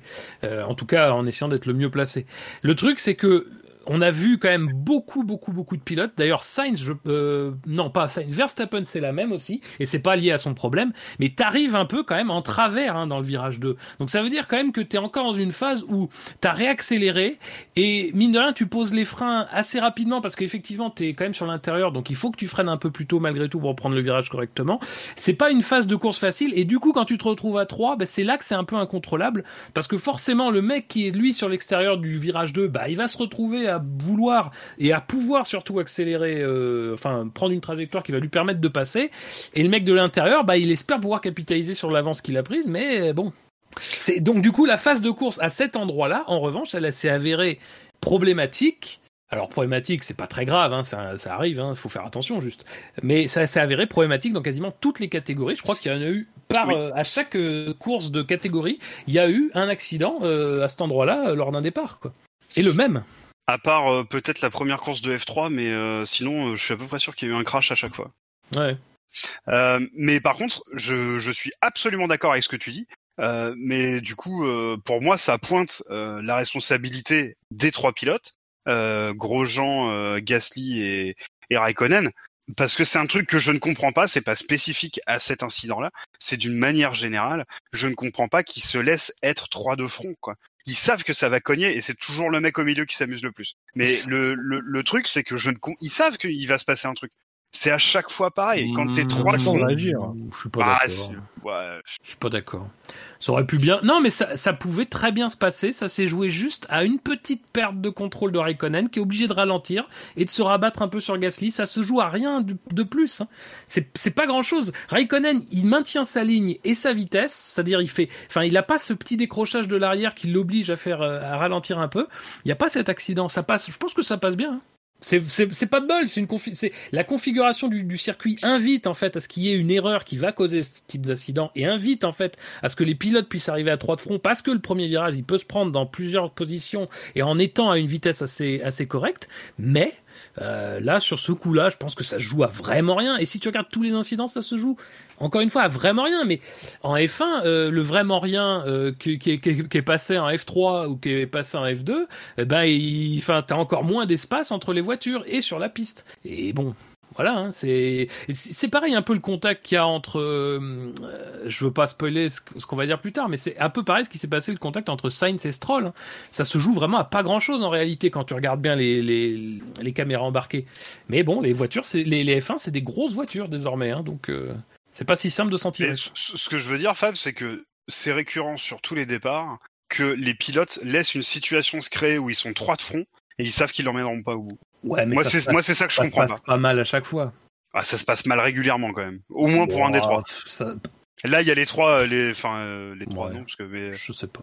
Ouais, mais qu'est-ce que tu veux qu'il fasse euh, tu... Qu'il laisse passer, euh, que Tu chacun pas laisse passer tout le monde. C'est ça le truc, quoi. Tu peux pas non plus t'arrêter d'un coup. Enfin, ah si, tu peux, tu peux t'arrêter d'un coup. La preuve, ils l'ont fait euh, quand tu vas dans le gravier, quoi. Mais euh, Oui, mais- non, mais ce que je veux dire, c'est que tu crées, une- tu crées une situation où, où tu sais que potentiellement, tu vas pas sortir du virage, en fait. Oui, mais enfin après c'est toujours un truc, c'est-à-dire que euh, c'est d'une situation que tu es censé pouvoir gérer, et si tu peux pas la gérer, il y a parfois pas d'échappatoire. C'est juste que c'est pas possible mais de faire autrement. je suis peux pas- d'accord. non, mais tu peux pas, tu peux pas. Ce que tu dis, un Raikkonen par exemple dans la situation où il est, il ne peut pas freiner d'un coup, c'est pas possible. Il peut pas s'arrêter soudainement. Il, il est certain que derrière il y a des pilotes qui arrivent et que ça va remettre, ça, même sans parler de mettre en danger les autres pilotes, ça va mettre en danger sa course à lui. C'est complètement, ça serait complètement insensé de faire ça. C'est pas leur Tu peux pas, enfin, dans l'in, en plus, mais encore une fois, il faut regarder la position des voitures. Si il y avait par exemple une voiture qui était clairement devant, c'est-à-dire que si les roues avant de la voiture de derrière étaient au niveau des roues arrière de la voiture de devant, là oui, d'accord, peut-être qu'on peut se dire, il y en a un qui pouvait lâcher tout, mais là ils sont quasiment sur la même ligne, quoi. Qu'est-ce que tu veux faire? Personne va le faire. quoi. Il y a, y a une donne qu'on oublie aussi, c'est mine de rien sur ce départ, le mauvais départ, enfin le problème que rencontre Verstappen, et peut-être aussi à l'origine de la situation, puisque on, on voit bien au Ah départ oui. que Verstappen s'élance bien, et puis derrière, bah, comme ça ralentit, tout le monde euh, le, le contourne, et arrivé au premier virage, bah, les pilotes qui sont derrière, bah, finalement se retrouvent plus ou moins, en fait, euh, je dirais pas forcément ralentis, mais dans une situation où ils peuvent se, se mettre les uns à côté des autres, euh, et ils se retrouvent à trois de front. Il est peut-être pas garanti. Alors je pense qu'il serait quand même dans une situation euh, assez euh, assez ricrac, mais il est peut-être pas garanti en fait euh, que sans Verstappen devant, ils sont vraiment à trois de front et dans cette configuration là. Ouais, peut-être. Je sais pas si ça. Ouais, je sais pas. J'ai un doute sur ça. Je sais pas si ça a vraiment joué pour cette position, enfin, pour cet endroit-là de la course. Je pense que ça a joué quasiment sur toutes les voitures entre Hamilton et et bah la personne qui est juste devant Verstappen quand il a l'accident. Mais je suis pas sûr que ça ait joué à ce moment-là. Franchement, je suis pas certain. Pas encore que si peut-être. Si si, ça a dû jouer parce que je revois euh, Kvyat faire un espèce d'écart absolument Oui, non, pour, pour moi, ça fout un bordel débile. virage. je- Mais clairement. Oui, oui, non, non, peut-être, oui, ça a peut-être joué ça. Et je comprends pas, lui c'est pareil, je comprends pas pourquoi il reste milieu de piste. On en parlera bientôt. Alors, Est-ce qu'on a fait le tour de Pierre Gasly et de cet incident euh, du virage, enfin entre le virage 1 et 2 du premier départ? Essayons d'être précis. Oui, on a fait le tour. Euh... Dommage, il y mais avait une opportunité. euh, Une opportunité de quoi? Bah, de faire de bonnes choses. Euh, L'Alpha, enfin, 11e. il avait un bon rythme. Ah oui, sur le circuit où il est très facile de doubler. C'est vrai, j'avais oublié. bah ouais, ouais, il avait un bon rythme. Bah oui, il est, il est pas dit. Non, mais à la il stratégie, il y a deux restarts, il aurait pu le faire. Deux arrêts. Évidemment, c'est travailler à l'entraînement. Alors, bon. Deux arrêts. Non, mais attends, oui, c'est possible. C'est euh, doublé, c'était faisable. Il avait un bon rythme tout le week-end. euh, Il y avait moyen de, de rattraper ce... des qualifs ratés. Très bien. Messieurs, euh, terminons le quintémoin avec euh, 16e de notre classement. Qui est-ce, à votre avis? On a fait que trois pilotes, là. Bah non. 4. On a fait euh, Antonio Tromblon de c'est Valtteri bon, Blocas, euh, Sébastien Vettel, la chèvre, Vettel, oui. la chèvre atomique Ouais, Vettel et Pastor Gasly. Tu vas la fermer ta grande gueule Tu vas pas commencer, René Ah non. Euh, euh, par contre là, euh, Dino, euh, t'as non. cramé. euh, Non, non, c'est- pas pour moi. Moi, je- moi j'attends toujours le, le- le feu vert de Wiku. Mais là, c'était gratuit. Tu peux continuer de parler. Ah oui d'accord. Ok très Du coup, il a oublié qu'il avait le droit de jouer. Du Messieurs, coup, qui est, euh, qui est, qui est, qui est, qui est 16e de notre classement, messieurs? Leclerc Je vois qui c'est, je suis content qui c'est. Oh non, pas Leclerc. hein. J'ai hâte d'entendre son surnom. Il est content, là. Raikkonen? Non, pas Raikkonen. Ah, qui c'est que Fab aime pas? Beaucoup de pilotes. Tout de suite, tu pars du principe que Fab n'aime pas. Non, c'est pas moi, c'est pas moi. Il est con- Bah, t'as dit t'es content. Oui, je suis content qu'il y soit pour entendre le surnom. Du coup, Ah. tu vomis quand t'es content. ah bah c'est Saints. Demain, on ira à Aquasplash. Pourquoi on parle d'Aquasplash là? J'ai dû avoir un micro AVC, j'ai pas compris. Euh, Oui, eu de un micro AVC. Ah, Tu réécouteras le podcast. Hmm, Je suis pas sûr. Je la couperai au montage. Ça, Allez fait. messieurs, qui est 16e de notre classement, bordel C'est quand même pas compliqué. c'est un- du 16ème. Et c'est un gros clodo là, allez Ah bah c'est Saints, c'est bon, allez, vas-y. Voilà, Carlos le gros clodo Sainz Junior, avec zéro vote positif, 118 votes négatifs. Messieurs les auditeurs et mesdames, je vous remercie. Euh, il est s'est classé 18e euh, apparemment et, euh, et ben il est il est 16e chez nous. Mais arrête avec tes c'est classé 18ème. À mon nom, c'est pas classé. Oui, bah écoute, il est à C'est la vrai. fin. De toute façon, il est à sa place, on s'en branle. C'est vrai, c'est vrai. Il, s'habitue à un classement Ferrari, pour être précis. voilà. Pour le, pour le coup, euh, dans, dans tous ceux qu'il y a là, dans le, dans le quintet moins, je pense qu'à. Alors vraiment, s'il faut. euh, Je pense qu'avec Bottas, c'est lui qui mérite le plus. Je suis d'accord. Euh, Parce que. euh, il fait un très bon départ. Il gère très bien le- la phase de départ.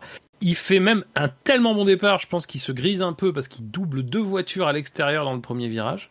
Alors même si encore une fois c'est pas c'est pas l'endroit où c'est le plus compliqué, bah faut quand même le faire. Et il se chauffe un peu, il tente de, il se dit je vais aller prendre Stroll putain à l'intérieur du virage 2. Euh, ben le problème c'est qu'il loupe un peu, il loupe un peu son freinage. Euh, du coup il se retrouve vraiment vraiment collé à Stroll qui avait pourtant fait l'effort de laisser. Je pense que Stroll il laisse deux voitures entre lui et la corde. Ah ouais. Euh, et là, ben, il est un peu trop, il est un peu trop vite, Sainz. Du coup, il va un peu trop dans Stroll et du coup, il part un peu trop en tête à queue. Et, Et euh, je dommage. pense que ça aura des répercussions plus tard pour Stroll. Moi, je pense que ça vient de là. Euh, c'est pas impossible. Y a, euh, après, bon, Stroll, on en reparlera tout à l'heure, mais il y avait euh, d'autres choses qui se sont vues euh, sur les caméras embarquées avant euh, et c'était extérieur.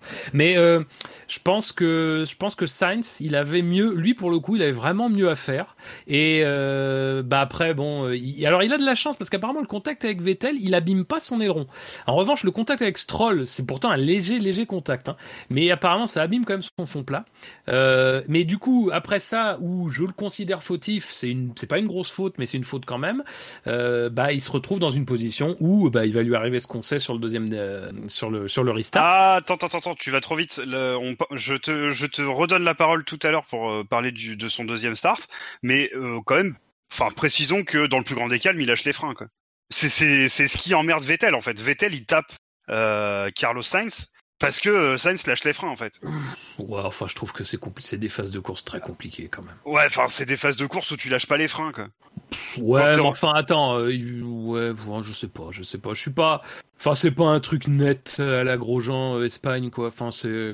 C'est compliqué, il y a beaucoup de voitures qui passent autour de lui. euh, De toute façon, il va sans doute s'en manger une quoi qu'il arrive. Donc, euh, je sais pas. Enfin, moi, je trouve que c'est compliqué là. hein. Tu vraiment, tu trouves qu'il y a une manœuvre qui, qui est pas qui est pas Ah, claire pour- de sa part de ce côté-là? Pour moi, il y a vraiment, euh, enfin, alors c'est pas du niveau Grosjean. Alors, On est enfin, d'accord. On est d'accord. Mais ouais, je vais faire ceci. Mais du coup, on est d'accord, c'est pas du niveau de, c'est pas du niveau de Grosjean, mais quand même, euh, allez, admettons, c'est un peu, de- enfin, il y a, quand même pour moi un gros manque de sportivité. Enfin, c'est dangereux quoi.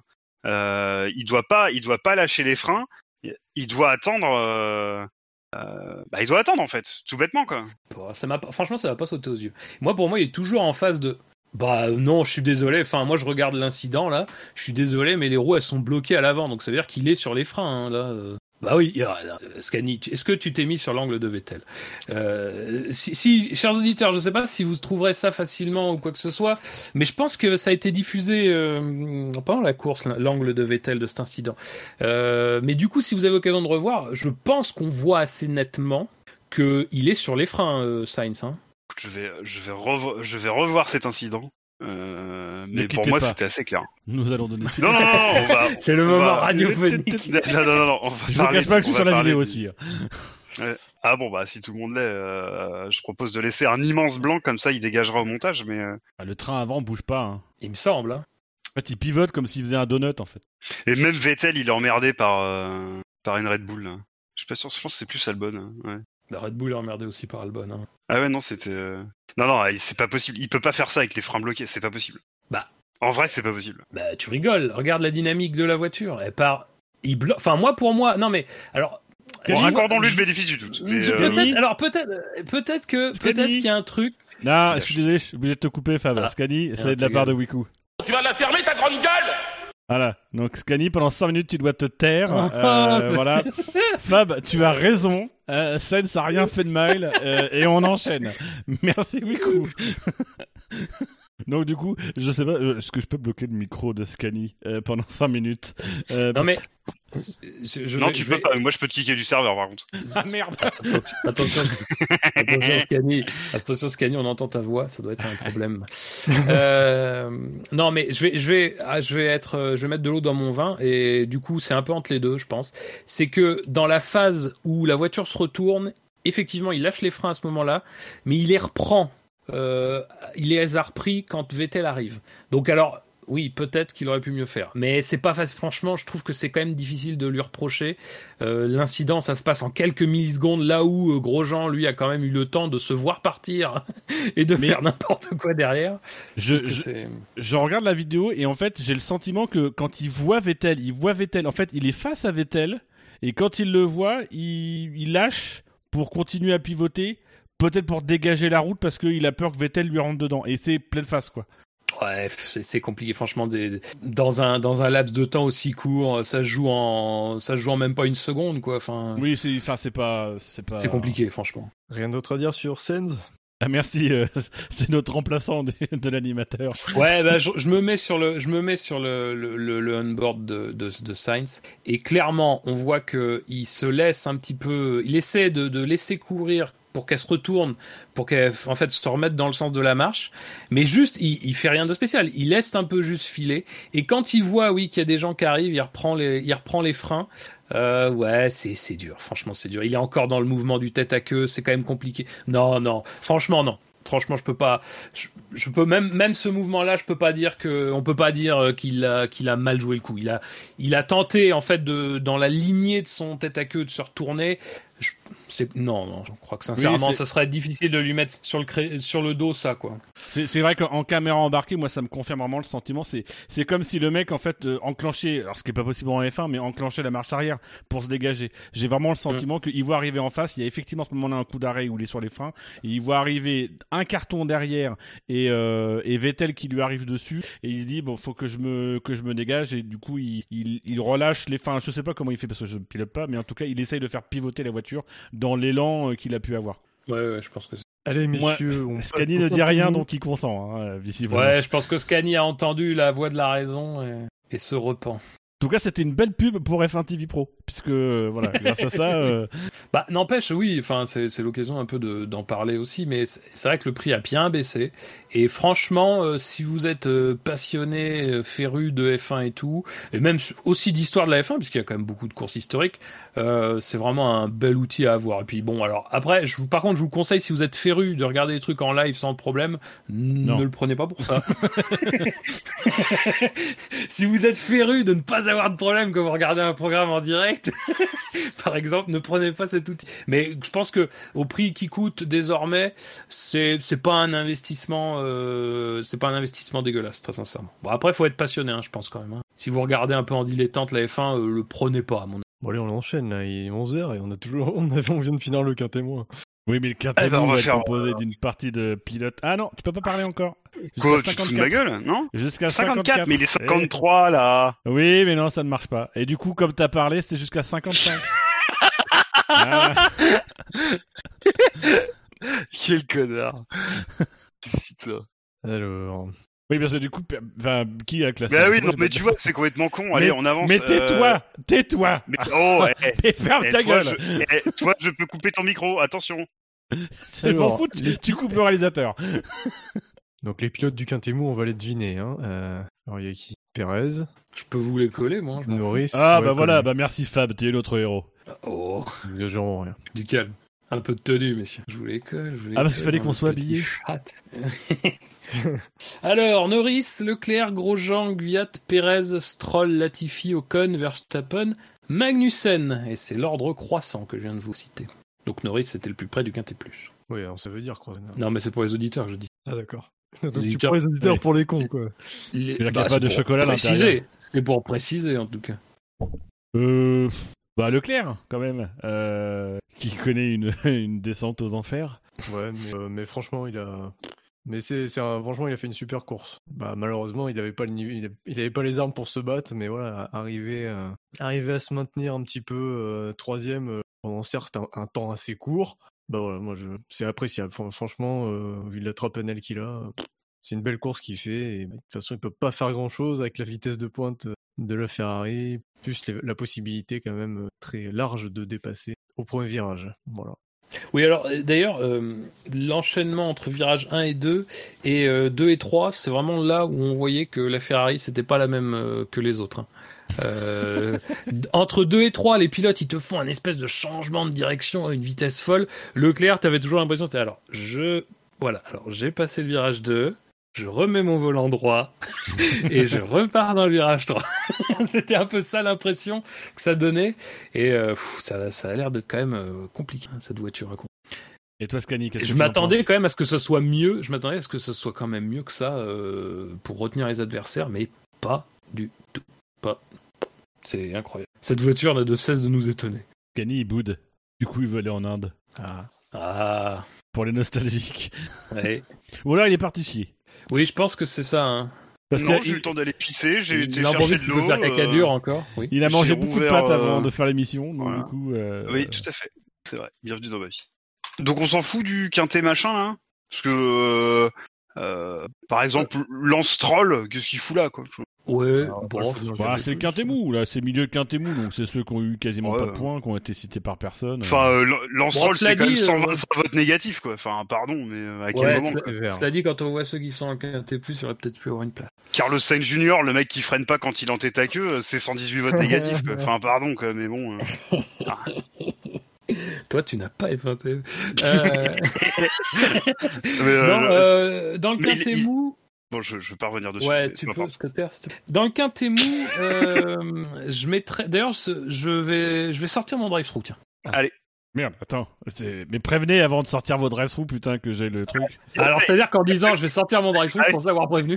Oui, ça s'appelle des transitions. Enfin, des. C'est-à-dire que t'aurais rien dit, euh, ça marchait, en fait. Parce que là, maintenant, il y a tout ça. Le que c'est pas possible. C'est pas possible ça. Ça c'est un, un- non mais c'est inconcevable. C'est un Euh, C'est un petit drive-through pour, euh, pour euh, Verstappen, mais enfin, c'est surtout pour Red Bull. C'est-à-dire que euh, le départ, c'est une phase importante d'une course. c'est une phase un peu dangereuse parce que toutes les voitures sont là. Et ils ont pris le départ avec une voiture pour laquelle ils avaient quand même visiblement de gros doutes. Alors c'est pas un gros drive-through, hein, je veux pas, je dis pas qu'ils ont volontairement mis en danger et tout, mais je trouve quand même que c'est pas très sérieux quand t'as des doutes euh, de, de, enfin je sais pas, de prendre un risque comme ça.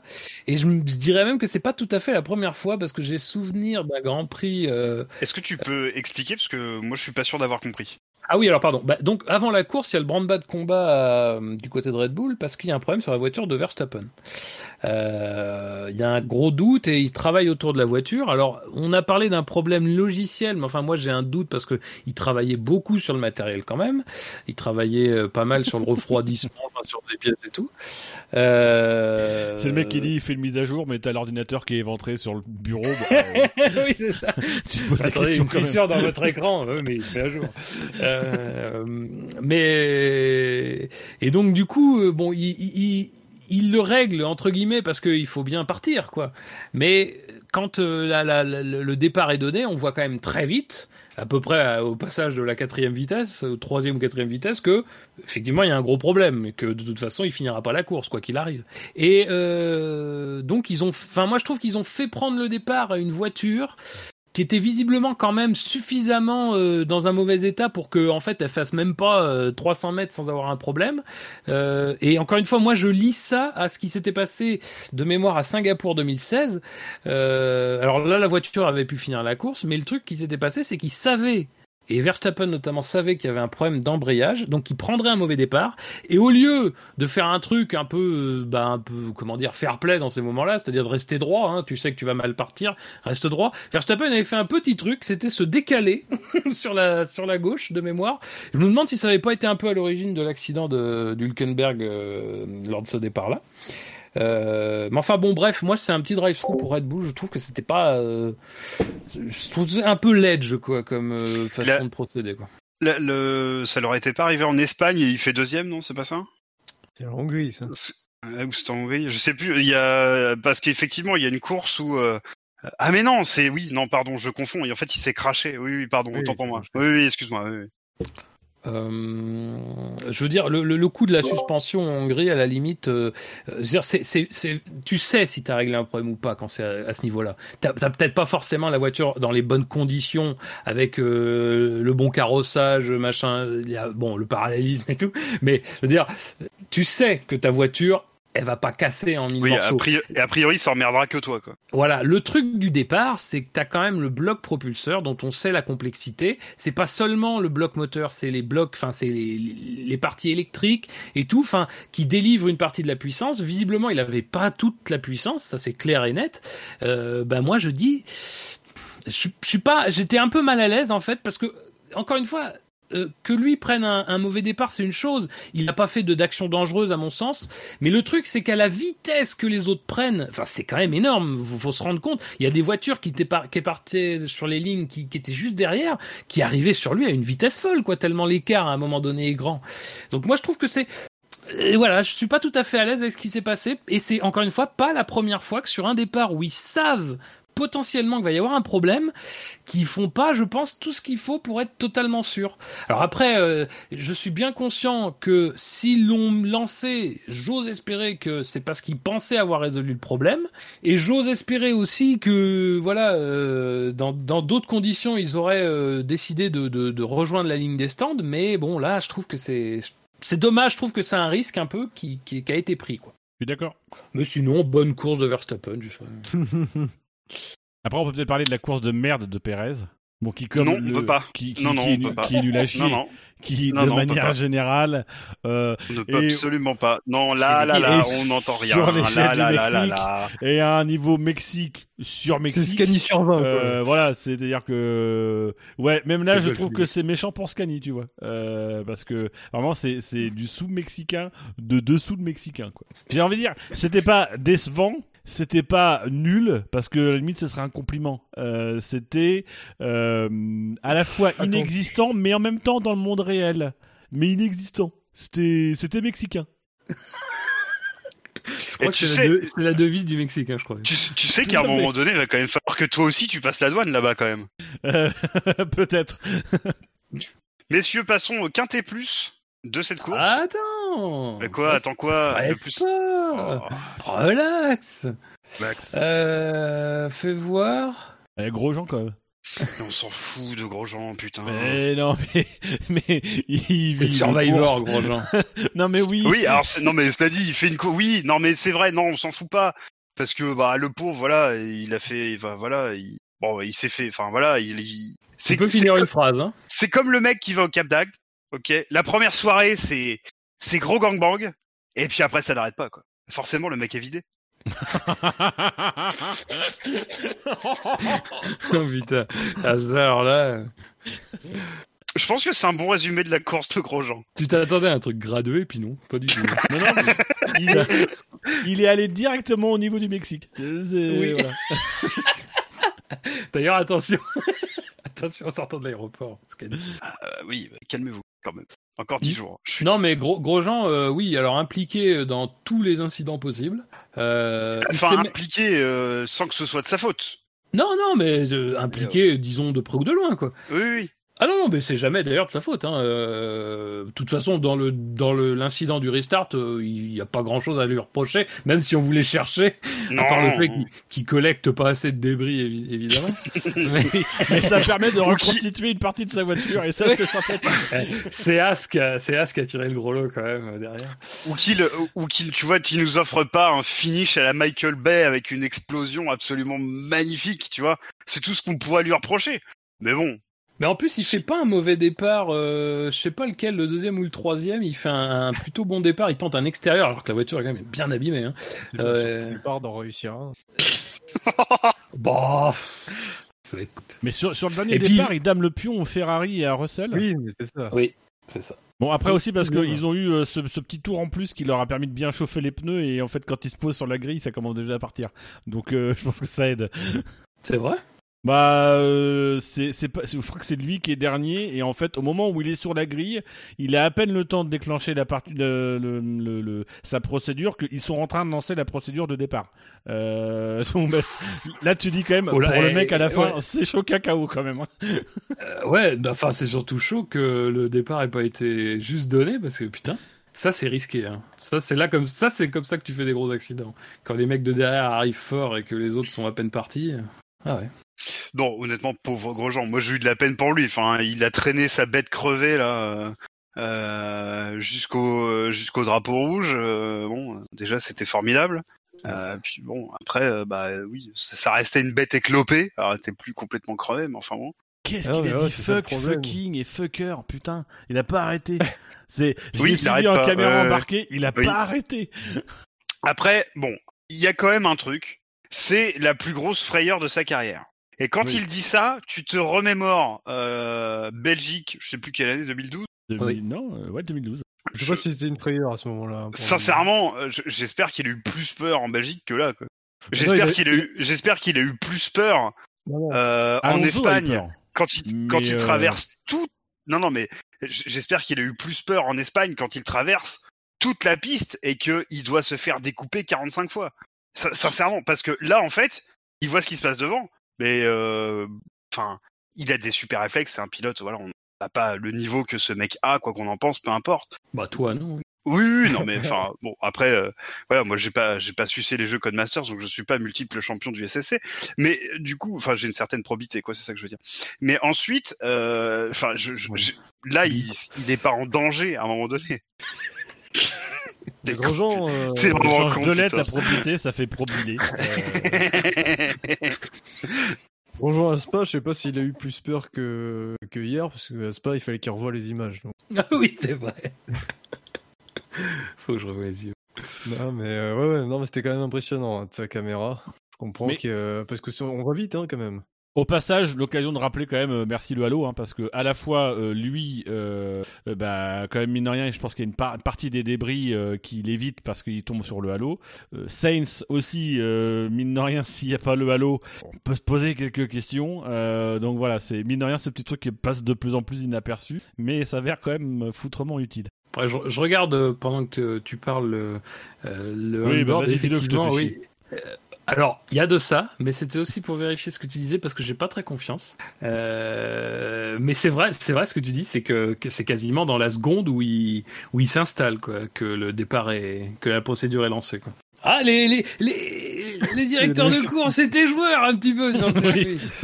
ah, ça fait plaisir. Tout le monde s'amuse. Il y a pas de raison. Messieurs, on avance on peut Ah bah oui, reculer, parce mais que si, si, si on recule, euh, voilà. Eh ben, on peut reculer. À votre avis, qui est dernier euh, de ce quintet plus ou moins? Ah si, non, attends. Je voulais Ah. saluer Esteban Ocon, qui Ah. quand même dans cette course où tout le monde a abandonné sur des incidents, et ben lui il abandonne sur un problème de frein. Et pendant un drapeau rouge. Et euh, c'est quand, même assez beau. Il a, il a abandonné sur un problème de frein en ayant fait un freinage durant la course. Quoi. Oui, c'est vrai ça. C'est vrai. Ça, c'est beau. Tu peux procéder. Allez, euh, bien messieurs, je pense que hormis Dino et encore, je suppose que tout le monde a vu le fichier, alors je ne vais pas faire de Ah faux suspense. Bah si, bah bon, d'accord. Bah dans, dans ce cas, si vous êtes deux, j'en fais. Euh, à Ah, votre juste avis, un truc. je- je- Non mais accélère, Putain. accélère. Non, mais Le rondeur, là. juste un truc. Je, je, c'est, c'est un, un truc d'animation. C'est-à-dire que vous êtes, en général, les premiers à dire euh, il faut qu'on accélère, il n'y a pas de rythme. et tout. Mais à chaque fois, vous posez ce genre de questions qui cassent le rythme. Ah Qu'est-ce qui, en, en vous, vous pousse à faire ça? Est-ce que ça remonte à l'enfance, oui. Tu peux tutoyer Scanny. Non, là il faut Non, que tu je- écoute, petite je- distance. non, alors simplement, euh, l'intérêt du programme, c'est vous, ce n'est pas moi, ce n'est pas le conducteur. Donc, je ne voudrais pas vous priver d'apporter un éclairage sur euh, qui sur un fait de course, qui sur un pilote, euh, qui pourrait être intéressante pour nos auditeurs. Non, voilà, mais c'est ta dernière émission avec un nous. passager Alors là, histoire, t'as répondu totalement à côté de la question que je te posais, mais pourquoi Pardon? T'as dit quoi, Dino? Euh, ah moi, euh, non mais On je perdu disais. Ah oui, non. c'est comme c'est ta dernière émission. En fait, nous on veut en finir vite. On veut que tu, voilà, que tu, voilà. On a vécu trop longtemps avec toi. Maintenant, faut que t'avances. Allez. Oh putain, ça Ok, merci robot. Bien, allez, on va avancer. euh, eh ben, écoutez, euh, est cinquième de notre classement. Est cinquième de notre classement un pilote Williams. Euh, je pense que c'est Russell. C'est Russell. C'est tout à fait Russell avec 117 points positifs, 75 votes négatifs. Alors là, Ouais. Voilà, nique la logique. Euh, donc un score de 42. Euh, il a été classé à la porte des points, malheureusement 11e. Et euh, aujourd'hui, euh, hier, pardon, il, il a été classé cinquième dans notre dans notre classement. Bon, ouais, il a fait une bonne course parce qu'il s'est quand même mis devant Vettel quasiment toute la course. Donc, euh, course solide. Après, est-ce que c'est Vettel et sa Ferrari qui étaient mauvais ou lui qui était bon Euh, Malheureusement, on n'a pas le comparatif avec son coéquipier, donc il déjà d'ordinaire est, est pas très représentatif. Donc, j'ai du mal à dire. euh, voilà, il est, il est dans la zone des points quasiment toute Ouais, la course, le- mais le- parce ouais. qu'il y a des abandons. Donc, non, il fait une belle course. Je sais pas si ça mérite le quintet plus. quoi. Disons que le- le- les points étaient sans doute quasiment assurés euh, jusqu'au dernier drapeau rouge. Ouais. Après, sa course en elle-même, bon, ouais, y a pas grand-chose à dire, je pense. Je pense pas non plus, malheureusement. Encore euh, une occasion qui passe près hein, pour euh, pour Williams, mais ça veut toujours pas. Euh, après, ça aurait été euh, presque comique. C'était avec Ben Lop pendant la course qu'on disait ça. euh, on chattait un peu. Euh, ça aurait été presque comique qu'en fait la famille Williams se casse et qu'ils marquent leur premier point. Quoi. Ça aurait été un, ça aurait été, dra- enfin, ça aurait été tragique presque. Dino, alors attends, deux secondes. Dino, Oui, oui, euh, apparemment, c'est ce que je tu vois. nous ouais. entends Moi, je vous entends. Enfin, nous, on t'entend pas en tout cas.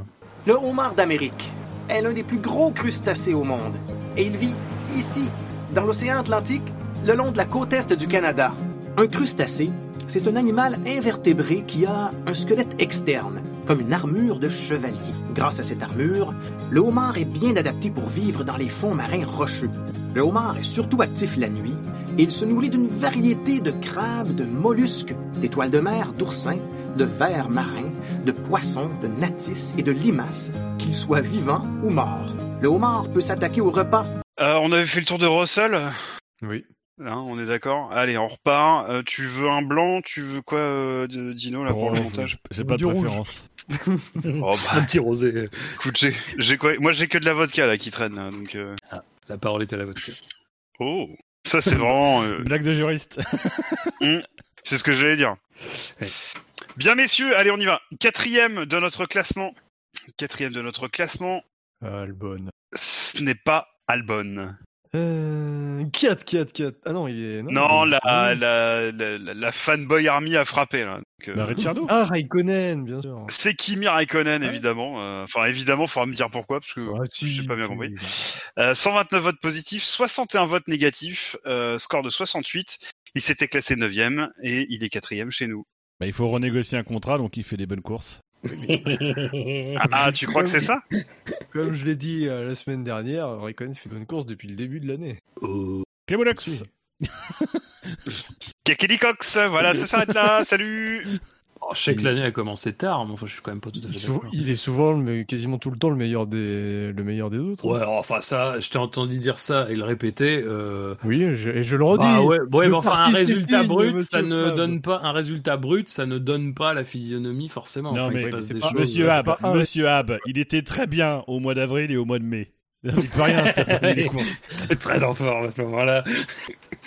Il allait faire le mois de mars de sa carrière. Je comprends même pas. C'est incroyable. Euh, bref, en tout cas, la course de dimanche, bah, il a été bon, quoi, je trouve. Oui, mais après, je suis plutôt d'accord. En, en tout cas, moi, sur les sur les deux trois dernières courses, je trouve qu'il est il est très bon. Euh, Enfin, il est très bon. Il je le sens impliqué aussi, je trouve. Alors, bon, ça, ça se traduit par un mec totalement invivable à la radio. hein. C'est, Ah putain, oui. ça Il ça doit être un courage, enfer de bosser avec lui, c'est pas possible. Mais euh, mais voilà, enfin, je trouve qu'il a il a retrouvé un peu de niaque que je sentais qu'il avait perdu. Euh, bon, faut dire aussi que la voiture c'est c'est pas non plus une réussite.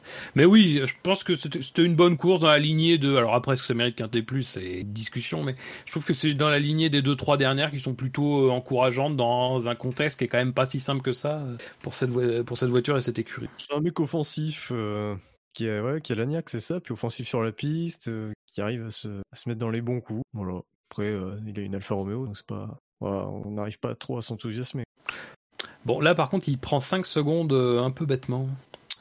Oui, effectivement, on n'a pas parlé de ça. Parce que cette entrée des stands, quand même, euh, alors, cette entrée des stands conjuguée avec le laxisme complet euh, de la FIA sur le respect des limites de la piste dans ce secteur, euh, fait quelque chose qui peut effectivement être source de danger, et voilà. Bah, L'entrée des stands, moi ça me m'a pas trop plu. Hein. On avait critiqué le Paul Ricard euh, pour quelque chose de pas beaucoup plus dangereux. hein. Je suis partagé. Je suis partagé. En fait, si tu associes le- le- les limites de piste qui sont pas vraiment respectées, euh, mais alors après, le truc c'est que les limites de piste, on sait qu'aujourd'hui c'est pas la ligne blanche. Enfin, je veux dire, je pense que maintenant il faut qu'on arrête de sortir cet argument. C'est pas la ligne blanche, on l'a bien compris. C'est le vibreur. Enfin, dire dans le règlement, oui, c'est marqué que c'est, enfin, dans les réglementations, c'est marqué oui, c'est la ligne blanche, mais dans la réalité, c'est Oui. pas comme ça en F1. hein. Je suis désolé, euh, c'est- c'est comme ça dans F1 2020. Oui. Oui, là effectivement, si tu mets un centimètre euh, de ta voiture, enfin tu mets toute ta voiture un centimètre dehors, oui, là effectivement, tu vas te la prendre la pénalité, mais en F1 c'est pas ça.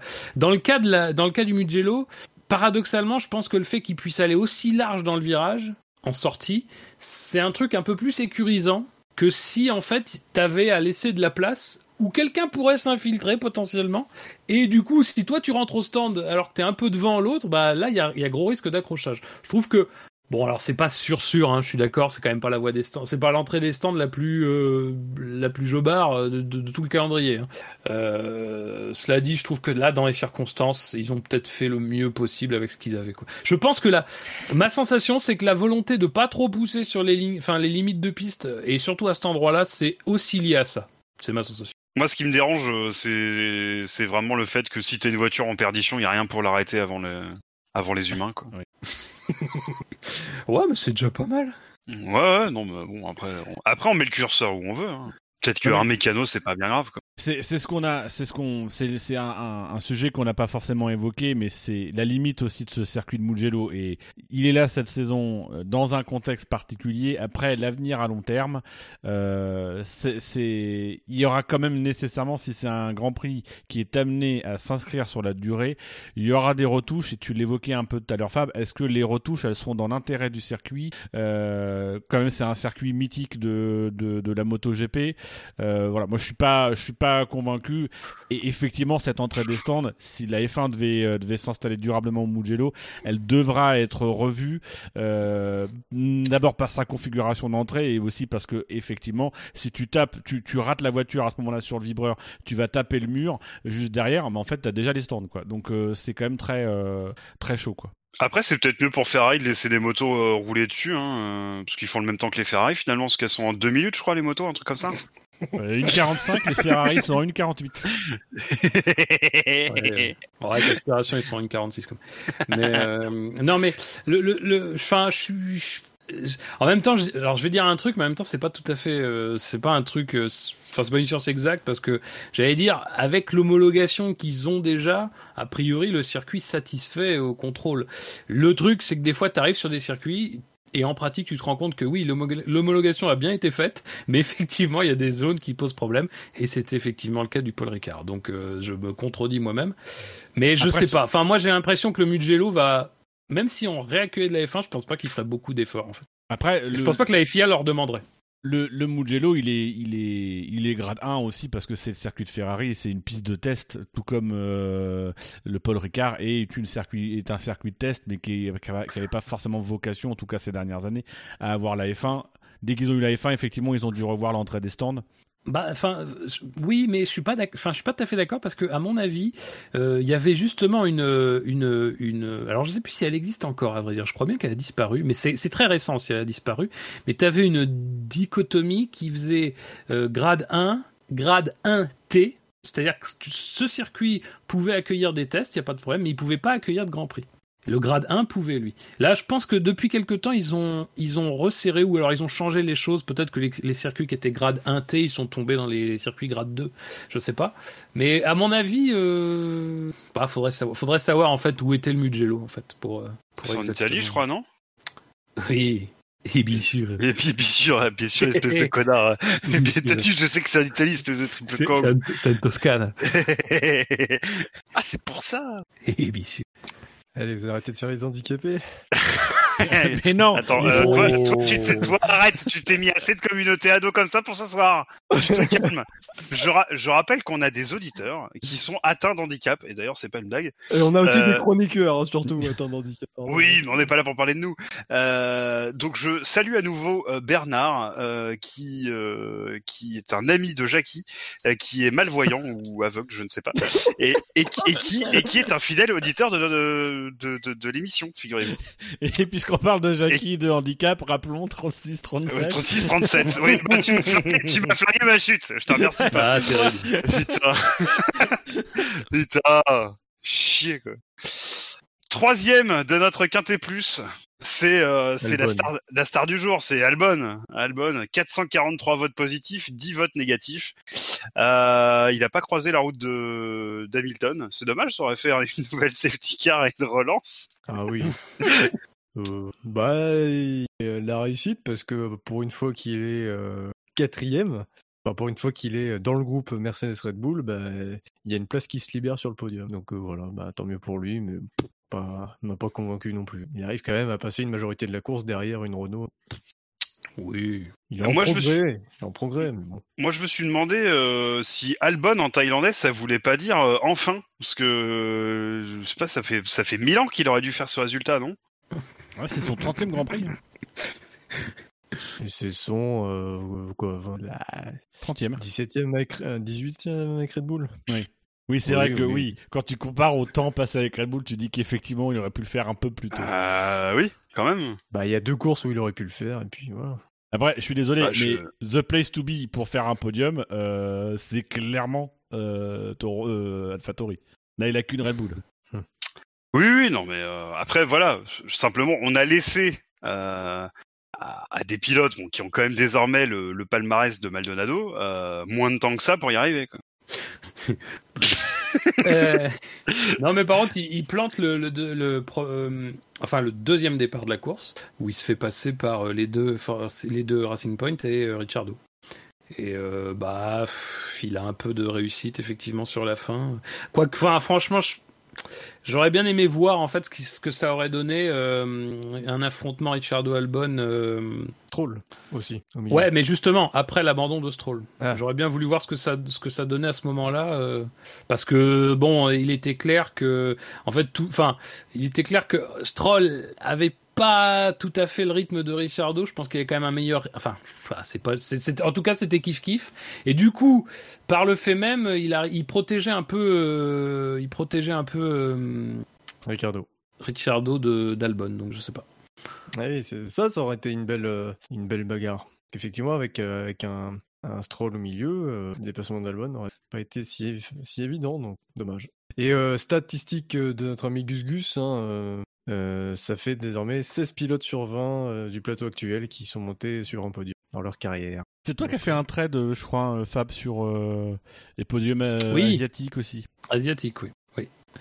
Euh, alors, bon, alors après, voilà, c'est c'est un peu compliqué, mais selon où vous placez la Russie, qui, a, qui compte 4 podiums à elle toute seule, c'est si vous la comptez pas dans la partie asiatique, c'est seulement le quatrième podium d'un pilote euh, qui court sous licence asiatique. Et c'est la première fois que c'est un nom japonais. Et euh, enfin, même en rajoutant la Russie, ça fait 8 podiums en tout euh, sur pour le continent asiatique. Euh, ce qui est vraiment très très très très peu. Même l'Afrique, alors bon évidemment l'Afrique du Sud et la Rhodésie. Alors bon c'est pas l'Afrique, euh, c'est- pas l'Afrique euh, Ouais. noire, c'est pas l'Afrique maghrébine, c'est l'Afrique, euh, c'est l'Afrique des colons blancs. Mais euh, même l'Afrique en a euh, quasiment 40 quoi de mémoire. Je sais plus exactement euh, 30, Bah, 38 quelque chose comme ça quoi. Hein. Bah oui, Scheckter en a la, la, la, la grande majorité évidemment. Euh, et John Love qui a couru pour la Rhodésie. La Rhodésie c'était euh, le Zimbabwe actuel. Ah. Euh, mais voilà, bon, c'est c'est dire si l'Asie est quand même un qui pourtant a fourni des, des, des motoristes et des constructeurs euh, de renom euh, en Formule 1. Hein. C'est pas, dire, ça vient pas de nulle part. L'Asie euh, sur la scène internationale en sport mécanique, c'est pourtant un, un immense euh, pourvoyeur de résultats et tout. Et euh, en termes de pilotes, c'est euh, c'est quand même compliqué. euh, Il Ouais. y en a pas tant que ça, quoi. Encore une fois, qui ont, qui ont eu des, des carrières compétitives, quoi. hein. Après, on a brisé les ailes de Raghunathan un peu vite aussi. hein. Oui. Ouais, il y a le petit Tsunoda qui frappe la porte. Ah, faut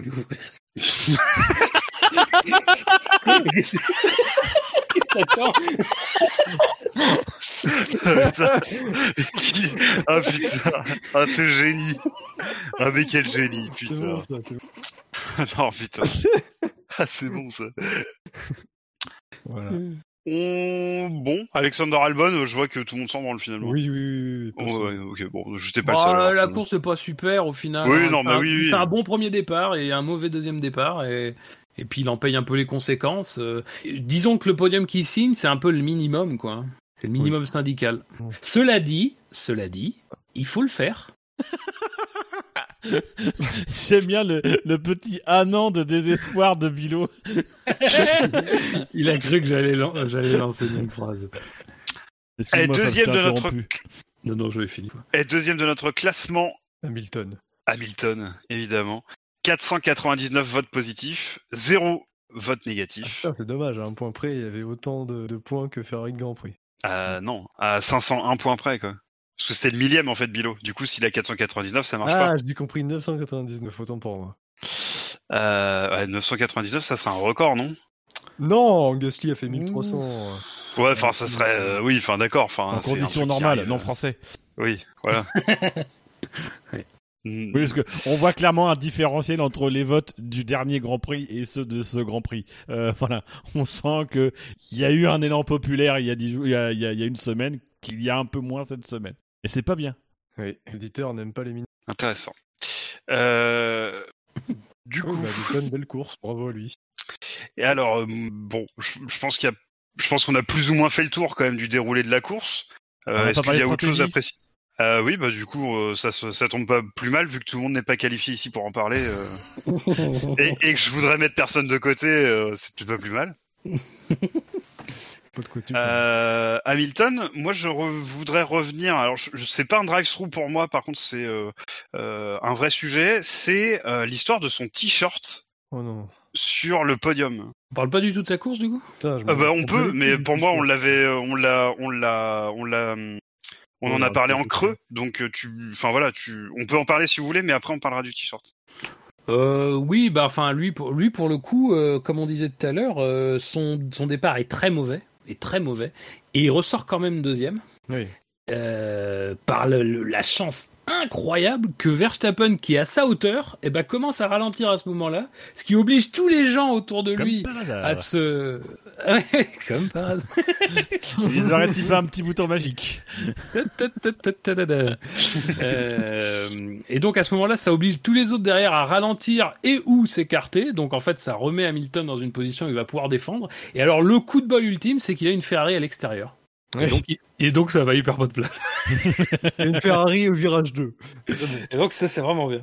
Euh, ouais non Mais- mais, ah, bon, Attends, tu veux dire que, tu veux dire qu'Hamilton était tellement fort qu'il prenait déjà un tour à la Ferrari au bout du premier virage? Le moment de le moment à l'arrêt avant un départ, c'est déjà un tour pris par Ferrari. Oui, c'est vrai. Non, mais après sur le reste de sa course, disons que il est, il est. Bah, en fait, il a pas vraiment le temps en fait d'être dans l'air sale, euh, puisque il y a jamais un moment donné où la course repart. euh, Enfin, elle repart une ligne droite et deux virages sous drapeau vert avant le deuxième départ. Et donc au deuxième départ, il se, il trouve le moyen de pouvoir dépasser euh, Bottas. Alors est-ce que Bottas a bien ou mal défendu, je sais pas, mais en tout cas lui a bien, a bien attaqué. Euh, Et après. Moi, quand même, euh, je pense que tout à l'heure, ce que je disais, c'est que je pense que Bottas avait le rythme. Euh, par contre, la perte de temps de Bottas sur la fin du relais est quand même très très très très très impressionnante pour ne pas dire très inquiétante parce que ils ont ils sont se tiennent en deux secondes jusqu'à jusqu'à l'arrêt et dans les deux tours qui précèdent Bottas il est à 8 secondes quoi. Enfin, c'est- D'ailleurs, j'ai un fou. Mais, mais quel abruti. C'est incroyable. C'est incroyable. Mais qu'est-ce qu'il fait? Non, franchement, c'est inadmissible. Inadmissible. Excusez-moi, mais c'est un vrai abruti. Euh, petit aparté, on parle de, de Hamilton Bottas et de l'écart euh, avant le, la tentative d'undercut de Bottas. Euh, les commentateurs ont été un petit peu, euh, un petit peu largués sur euh, les écarts. Euh, Montagny notamment qui, qui nous dit euh, ah ouais Bottas il tente le coup 8 secondes au moment où il rentre au stand euh, Ah oui, il est en train d'en fumer. Prends pas 8 secondes en, en, en, en- en un, re- en un tour de pneu neuf quoi. Et, euh, et On Febro sait pas exactement qui- qui en fumait qui, hein, parce que Et, euh, et avait pas l'air plus plus avancé, hein, parce qu'il se disait euh, ah ça va être un peu juste. Non non, enfin ça va être vite réglé. Et surtout que quand Hamilton euh, va dans les stands et ressort lui aussi, et regarde les écarts, ah Hamilton il a carrément repris du temps à Bottas. 6 secondes demi d'écart, il y en avait 8, il a perdu du temps, c'est normal. Enfin ils, a- ils ont pas regardé les écarts et pourtant ils sont quand même assez, visibles sur sur la télé. Bon voilà c'est un petit drive through de, de rien du tout, mais bon c'est bien aussi de lire les de lire les chiffres. Ça évite aussi de, de raconter n'importe c'était tout. Eh bien, merci, Bilo. C'était un drive through pacifique. Oui, oui, non, mais écoute, euh, pourquoi pas?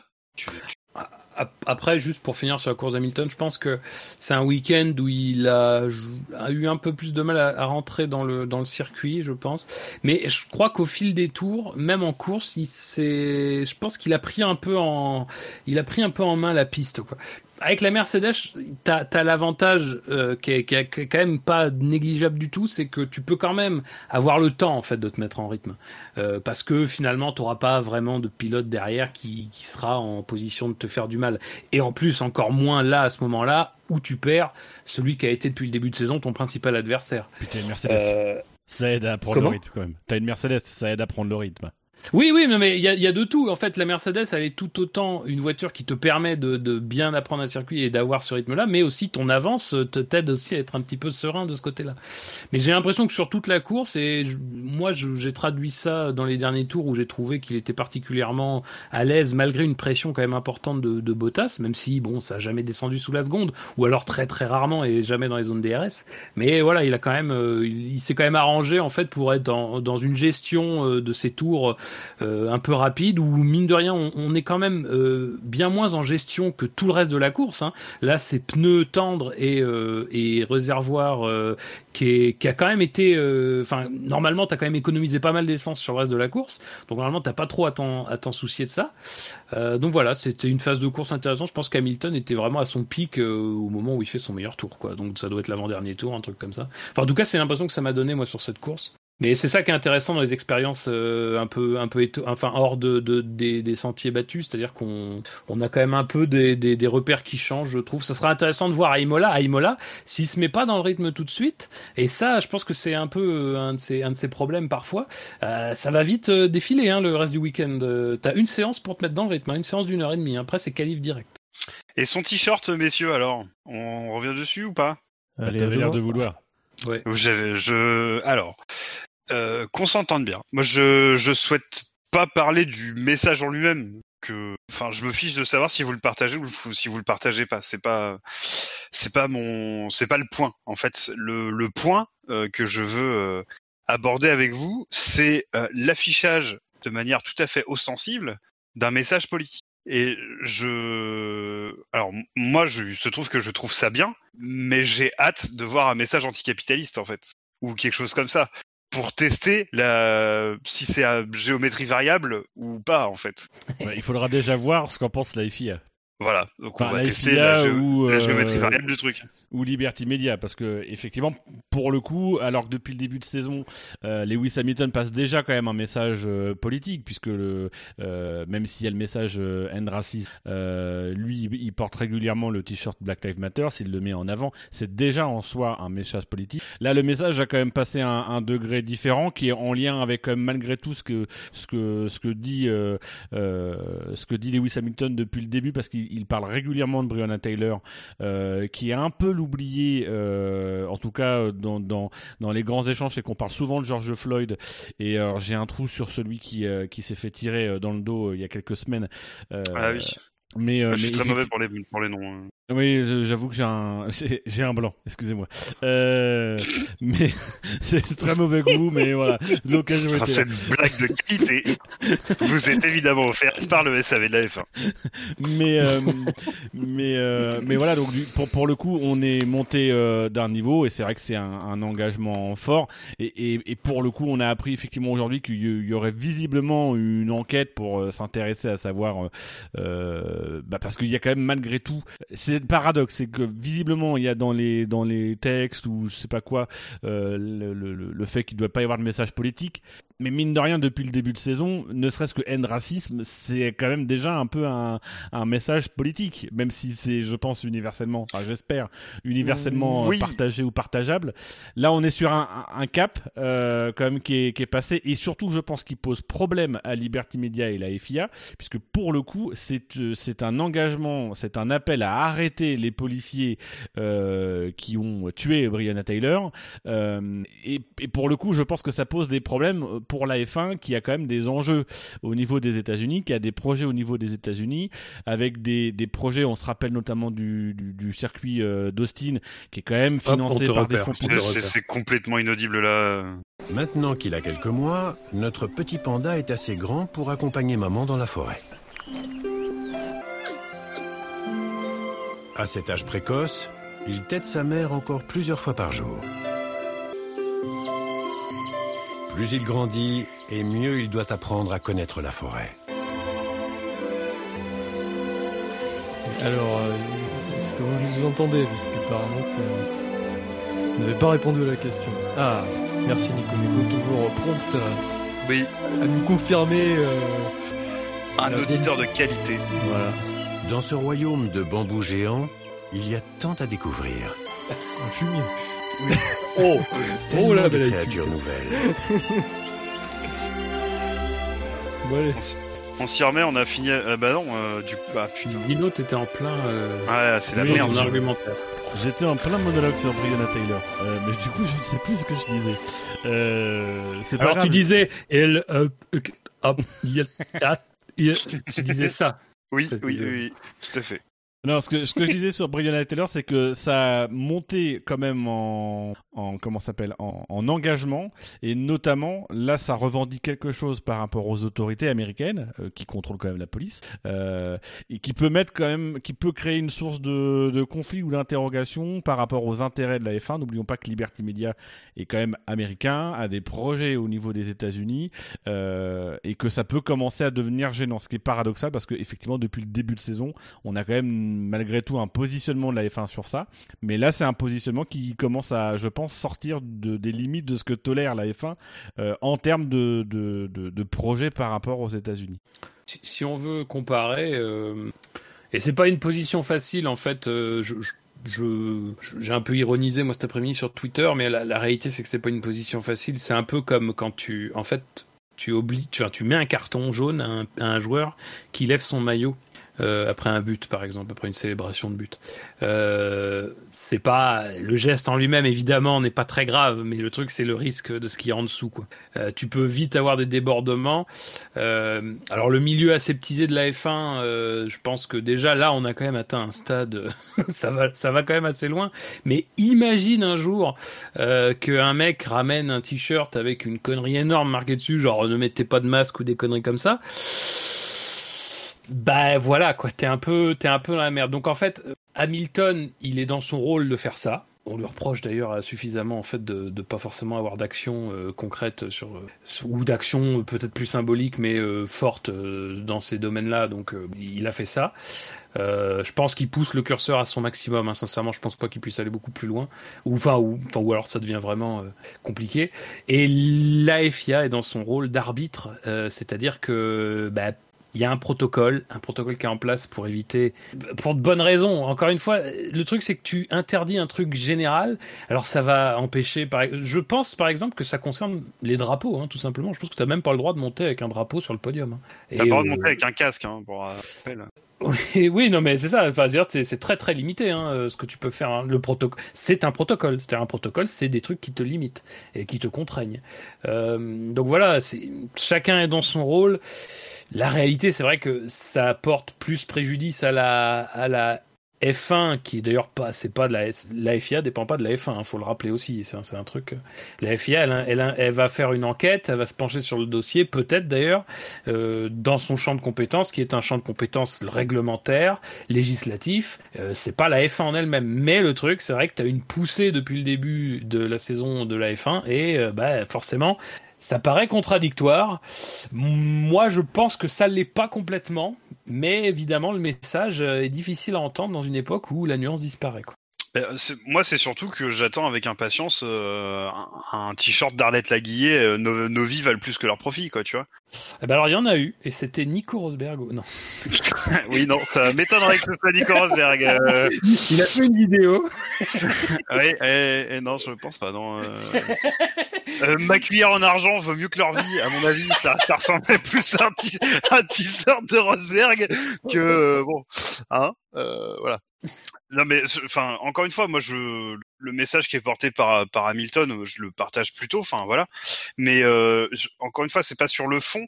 Moi, c'est sur euh, sur le fait que bah ça va être la géométrie variable qui va m'emmerder en fait. Euh, parce que parce que je vois pas pourquoi on pourrait pas avoir des idéaux euh, euh, politiques un peu gauchistes euh, qui puissent s'exprimer quoi. C'est exactement pour Ou ça que, droitiste, que hein. la FIA do- doit. Non, n'allons pas trop loin, dis donc. Non mais non mais, Non non, euh, moi je parlais d'un truc d'un truc réaliste. hein. Non mais tu, tu peux avoir, euh, on, on a évoqué euh, notamment, euh, on a un peu parlé de la proximité de Carlos Sainz et de la famille Sainz avec euh, le parti Vox, je crois en Espagne, enfin le mouvement Vox. Oui. Je suis pas trop familier, mais qui visiblement est quelque chose de plutôt, euh, je suis pas, je suis pas, t'as t'as l'air de mieux connaître peut-être, donc plutôt quelque chose de nationaliste. J'en ai parlé vite fait avec Benlop et donc je voudrais pas euh, forcément euh, dire de, de conneries. ok, j'ai Voilà, c'est pareil, je voudrais pas Et, dire de conneries, mais voilà, on est sur quelque chose de, de, de, de plutôt à droite. conservateur. Euh, Voilà, oui, très conservateur. euh, Euh, et on n'est pas à l'abri aussi, même si c'est pas. je- Enfin, je pense pas que. Je pense qu'il y a une séparation et que le cas d'Hamilton est quand même particulier. Il est noir, impliqué dans le truc. Il y a quelque chose à revendiquer, un mouvement international. Je pense que ça se légitime le, sur le coup. Là où effectivement, on imagine mal euh, euh, Sainz arriver en parlant de l'avortement ou ce genre de choses. Ça, serait, enfin, ça, ça passerait moins bien. Je pense que là, Hamilton se permet aussi parce que ça passe dans le contexte. actuel. Ouais, mais la FIA. Enfin, moi, ce que je veux dire, c'est que la FIA, elle peut pas faire autrement que ce qu'elle Ah fait. bah là. non, ils sont obligés. Ils sont obligés d'intervenir. obligés de, de...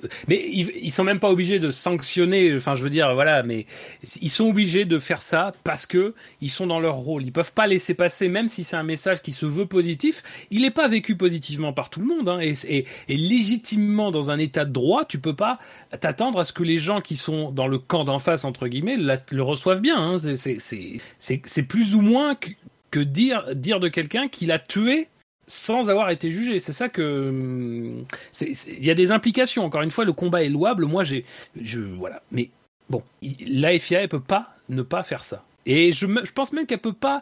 Est-ce qu'elle va aller jusqu'à la sanction? Je sais pas. C'est mais après une sanction, ça serait symbolique, ça serait sans doute. Je pense que s'il avait quelque chose, ça serait les fameux avertissements, euh, mais pour euh, non pilotage, vous savez. Euh, c'est typiquement les trucs quand tu arrives en retard, par exemple aux hymnes, quoi. C'est ça que tu prends. hein.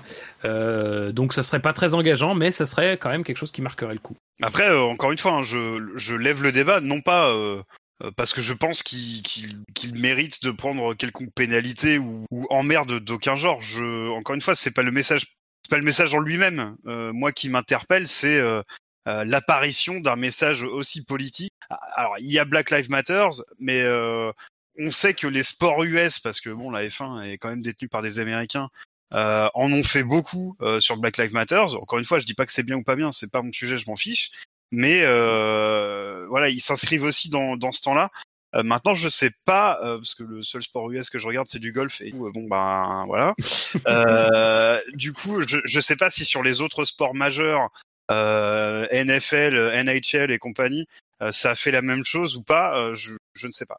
Après, je pense que du côté d'Hamilton aussi, et c'est là où peut-être l'action est forte, c'est que ça oblige la FIA et les instances à, quand même réagir pour le coup. Et mine de rien, je pense pour Hamilton, c'est c'est dans la logique qu'il a aussi un peu depuis le début, c'est quand même de provoquer et d'amener euh, à, changer les choses et faire évoluer les choses. Là, il passe un cap aussi, peut-être pour que la, la F1 euh, passe elle-même un cap. Alors euh, peut-être en poussant le curseur un peu loin, de manière à ce que, bah aussi en faisant, parce que du coup, la F1 se retrouve aussi devant un petit peu un, un, un paradoxe, c'est-à-dire que bah, malgré tout, euh, euh, comment ils doivent se comporter par rapport à ça Ils doivent prendre malgré tout une position, euh, mais en même temps, il y a quand même ce discours sur le racisme. Donc peut-être que oui, il va y avoir de la sanction, en tout cas de la menace derrière, parce que bah oui, tu peux pas laisser faire ça, mais peut-être que la F1 et la FIA va devoir pour donner un peu de la contrepartie, avancer aussi, peut-être s'engager un peu plus sur certains trucs. Je pense qu'il y a peut-être aussi ce, cette démarche-là aussi, qui est pour faire avancer, bah, il faut qu'il percute. Il va peut-être prendre euh, une pénalité, enfin une pénalité euh, financière, mais la FIA aussi en matière d'image va devoir peut-être donner aussi des gages, euh, comme quoi malgré tout ils œuvrent bien contre le racisme. Il y a peut-être ça aussi derrière. Parce que là, concrètement, pour, pour vraiment, je, je t'en donne la parole tout de suite, Fab, pour vraiment finaliser ma pensée, il y a le Grand Prix de Russie bientôt. Alors, il y a un sujet qui me parle plus pour différentes raisons que Black Lives Matter, euh, qui est euh, la Biélorussie et ce qui s'y passe en ce moment. Euh, et voilà, enfin, moi, demain, j'espère voir Hamilton avec un t-shirt avec les trois, euh, les trois emojis qui sont utilisés par euh, la résistance, euh, la, la résistance biélorusse, quoi. Et je pense que c'est pas quelque chose qui arrivera. Ouais, bon alors après là le problème c'est que tu vas dans enfin je sais pas, ça c'est Bah, quand même très compliqué là. Là ça Ouais, va non, encore mais- plus loin quoi dans le Non ouais, mais ça va plus loin. C'est un, un autre combat politique louable. C'est simplement la démocratie. Donc si tu veux, le, le mais C'est oui, que si tu t'empares d'une cause, pourquoi s'emparer plus particulièrement de cette cause-là, qui est euh, noble et louable, euh, mais pas d'autres Euh, Effectivement, à partir du moment donné où, où tu ouvres en fait la boîte de Pandore, chacun va pouvoir défendre euh, sa cause. C'est peut-être bien aussi, hein, ça va amener peut-être euh, euh, à, sortir, à avoir un peu, un peu aussi un discours euh, politique et engagé qu'on a suffisamment de nous reprocher dans le SAV notamment euh, l'épisode Bahreïn ou, ou ce genre de choses. Euh, voilà, ça peut peut-être amener ça, mais c'est, c'est, tu vas être obligé en fait de laisser tout le monde prendre des positions. je sais pas. Après juste pour pour dire ça a quand même l'après-course euh, sur les moteurs de recherche, ça a correspondu à un pic de recherche sur euh, euh, sur la jeune, enfin sur la fille là qui qui était sur le t-shirt de, j'ai perdu son nom, je suis désolé, euh, qui était euh, voilà, qui était sur le t-shirt et du coup euh, mine de rien, ça a quand même. euh, je pense qu'il y a aussi cette euh, cette dimension là, c'est-à-dire qu'il n'y a pas seulement la dimension de je fais ce geste euh, qui est un peu euh, qui va contre un petit peu le protocole, c'est aussi je fais ce geste parce que je sais que la portée que j'ai en tant que Lewis Hamilton, vainqueur d'un Grand Prix, qui arbore un t-shirt euh, avec son nom, bah, va permettre de, bah, en fait, de mettre au courant sur, sur sa cause. Bon, alors bien sûr, le message de, quand il part d'Hamilton, il est teinté forcément parce que lui défend le point de vue qui est celui de, de la victime qu'il pense en tout cas être, enfin victime, ça c'est sûr.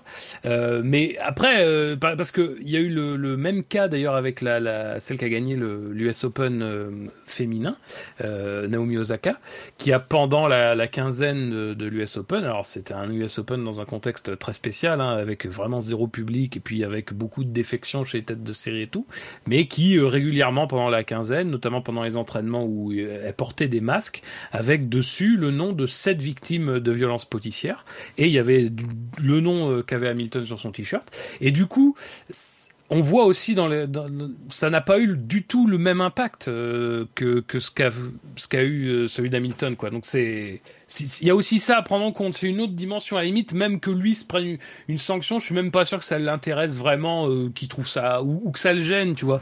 Donc enfin je sais pas. C'est il prendra peut-être une amende d'ailleurs. Je pensais à ça. Euh, Une amende, ça serait typiquement le truc que tu peux sortir dans ce cas-là, je pense. Ouais, et si, et si la FIA veut sortir le cul propre de l'histoire, c'est que ils lui, ils lui mettent une amende et, euh, et ils la règlent euh, à, une, oc- à un truc de charité, quoi.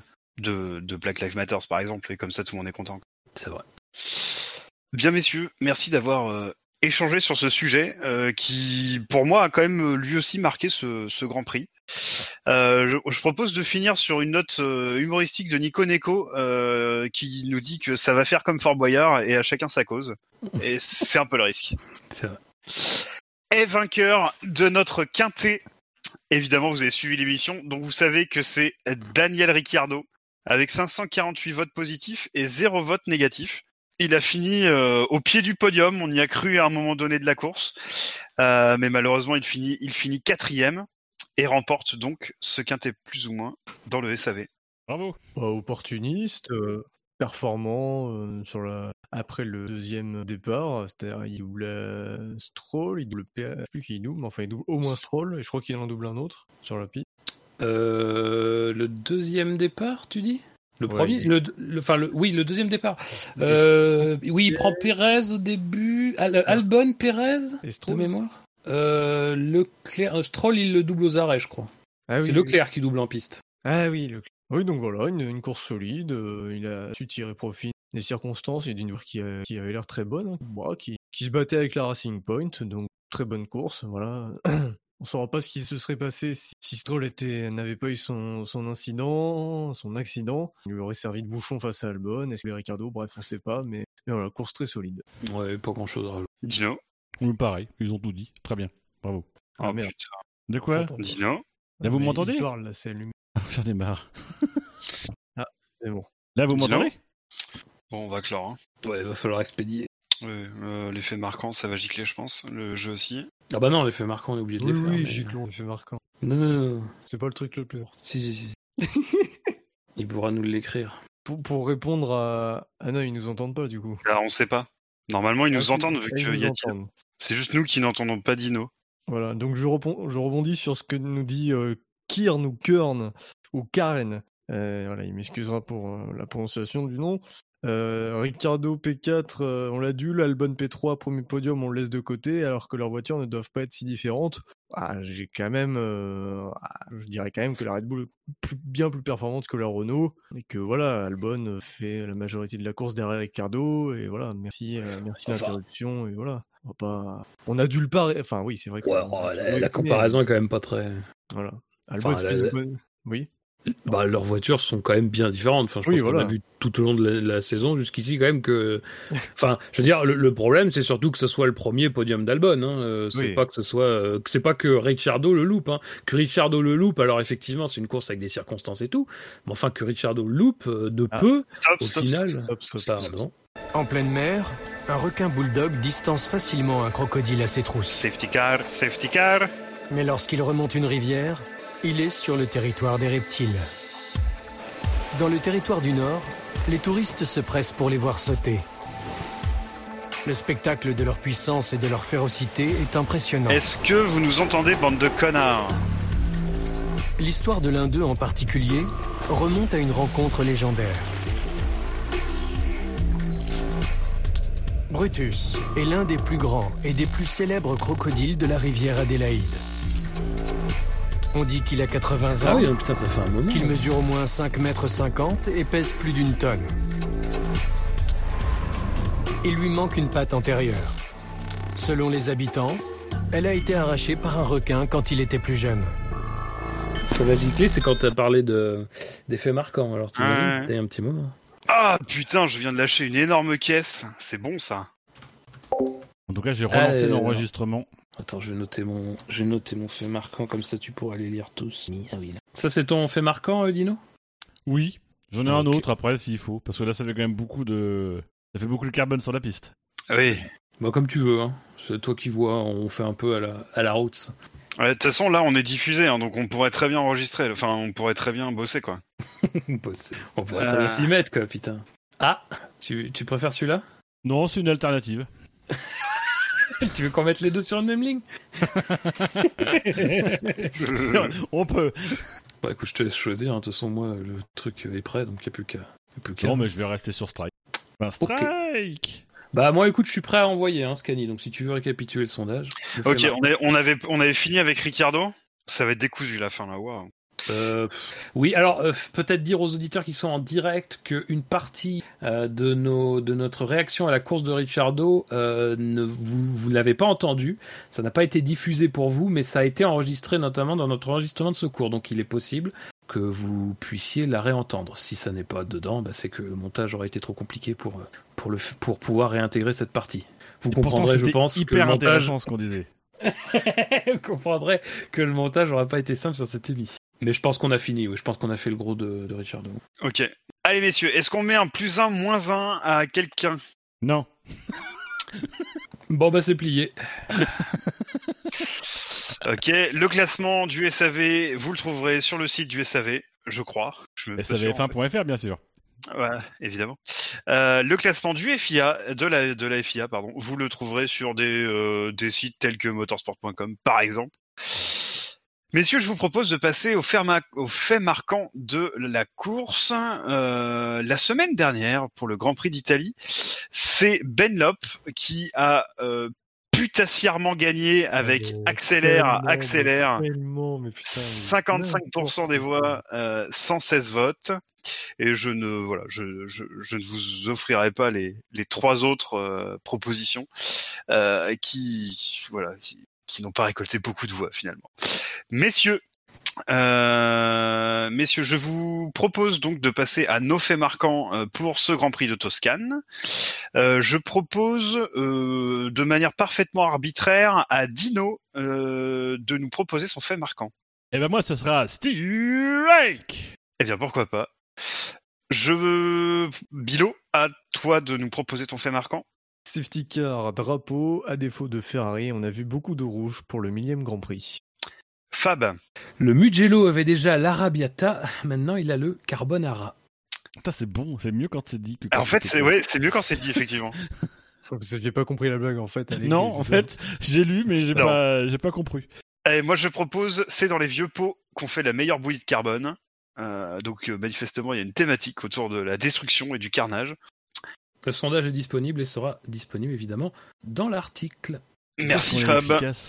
Tout ça Messieurs, l'émission a été tout à fait émaillée de problèmes techniques. Euh, J'espère que nos auditeurs en podcast euh, n'en souffriront pas trop.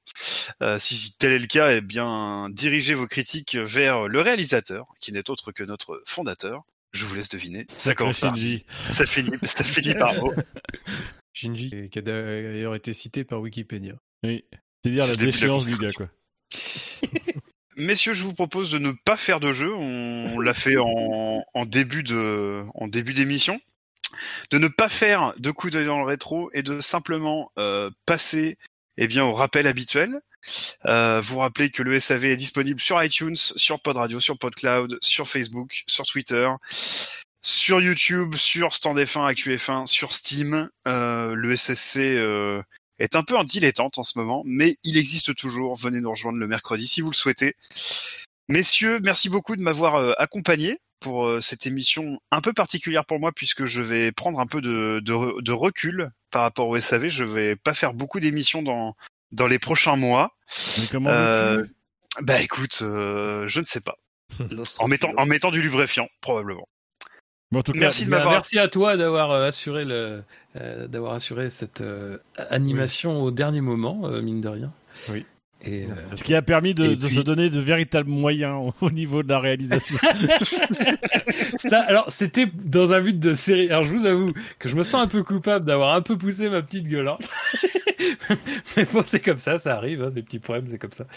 Euh, et puis, bah, bon vent à toi, Scani. Euh, passe du, du bon temps là où tu seras. Et tu vas nous manquer dans les émissions. Oui, non, mais je, je pourrais faire des warm-up, je pense, de temps en temps. Non, non, non, non, mais je veux dire, ne te sens pas obligé de venir.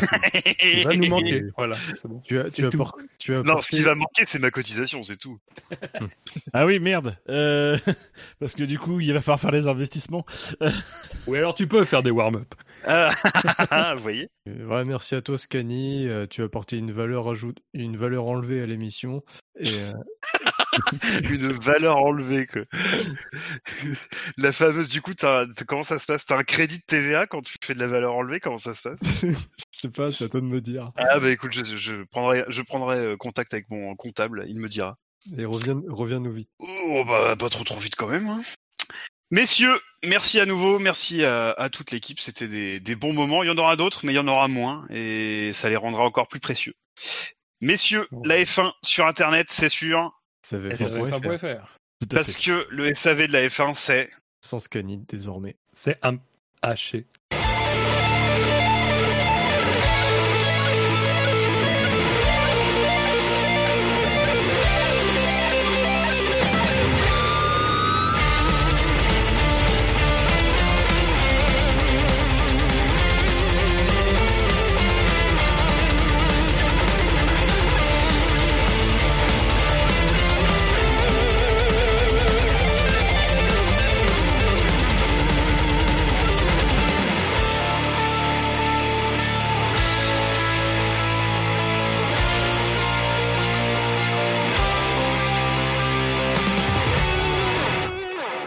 C'était des propositions un peu pétées de mots croisés sur plus ou moins la F1. Oh putain. Oh là là là là. On Je suis très content. faire, Eh, quand même, j'ai bien fait de simuler des problèmes techniques. Ah, bien joué. Bien joué. Alors, si vous avez de la mémoire, c'est un jeu que j'ai déjà fait. Donc j'ai repompé lamentablement pas mal des propositions et j'en ai ajouté d'autres. Donc, euh, il s'agira de trouver le nom euh, d'un acteur, d'un acteur de la F1 ou de quelque chose lié à la F1 avec un jeu de mots en général un peu pourri. Euh, voilà, c'est comme un mot croisé quoi. Ok. Donc par- la première. Donc alors c'est un point pour la bonne réponse, c'est trois points pour une réponse différente qui marche et c'est cinq points pour une réponse épique. ok. Si je vous dis Franz qui peut, Toast. presque. Franz Toasté. Non, Franz- Franz Toaster. non, Attends. C'est pas un acteur euh, de- Franz Ferdinand. non. Franz qui peut. Mais pourquoi on s'inflige ça Putain, mais attends, mais, euh, Mais Répète les règles. Ré- répète, non, répète juste en une phrase que, ce qu'on doit trouver exactement avec à partir des de mots que tu nous F1. donnes. Il s'agit de trouver le nom d'un acteur de la F1 ou de ou de quelque chose lié à la F1 avec un jeu de mots un peu pourri. J'aurais dû prévoir une musique d'ascenseur. C'est en lien avec Franz Toast. Oui, tout à fait. C'est Franz Mais- euh, Pain Grillé. Non, non, non, non, non, non. non, C'est un, vrai acteur Bilo, F1 avec son Bilo nom. a dit, Bilo a dit toast, toast, et du coup c'est le début de la réponse, mais bah toast ça a aucun rapport avec la F1. Bah si, Franz Toast. Oui non mais, d'accord, mais du coup il y a pas de jeu de mots, enfin c'est de la merde quoi. Oui. Du coup non. Mais- Bah si, vu que c'est de la merde. Ah, Bah, attends. oui, non mais parce que, parce Tu que peux t'es un, répéter parce que t'es un plot, euh, Bilo. Mais euh, Tu, tu peux répéter ta, ta phrase? Bon, on va en prendre une à, à valeur d'exemple.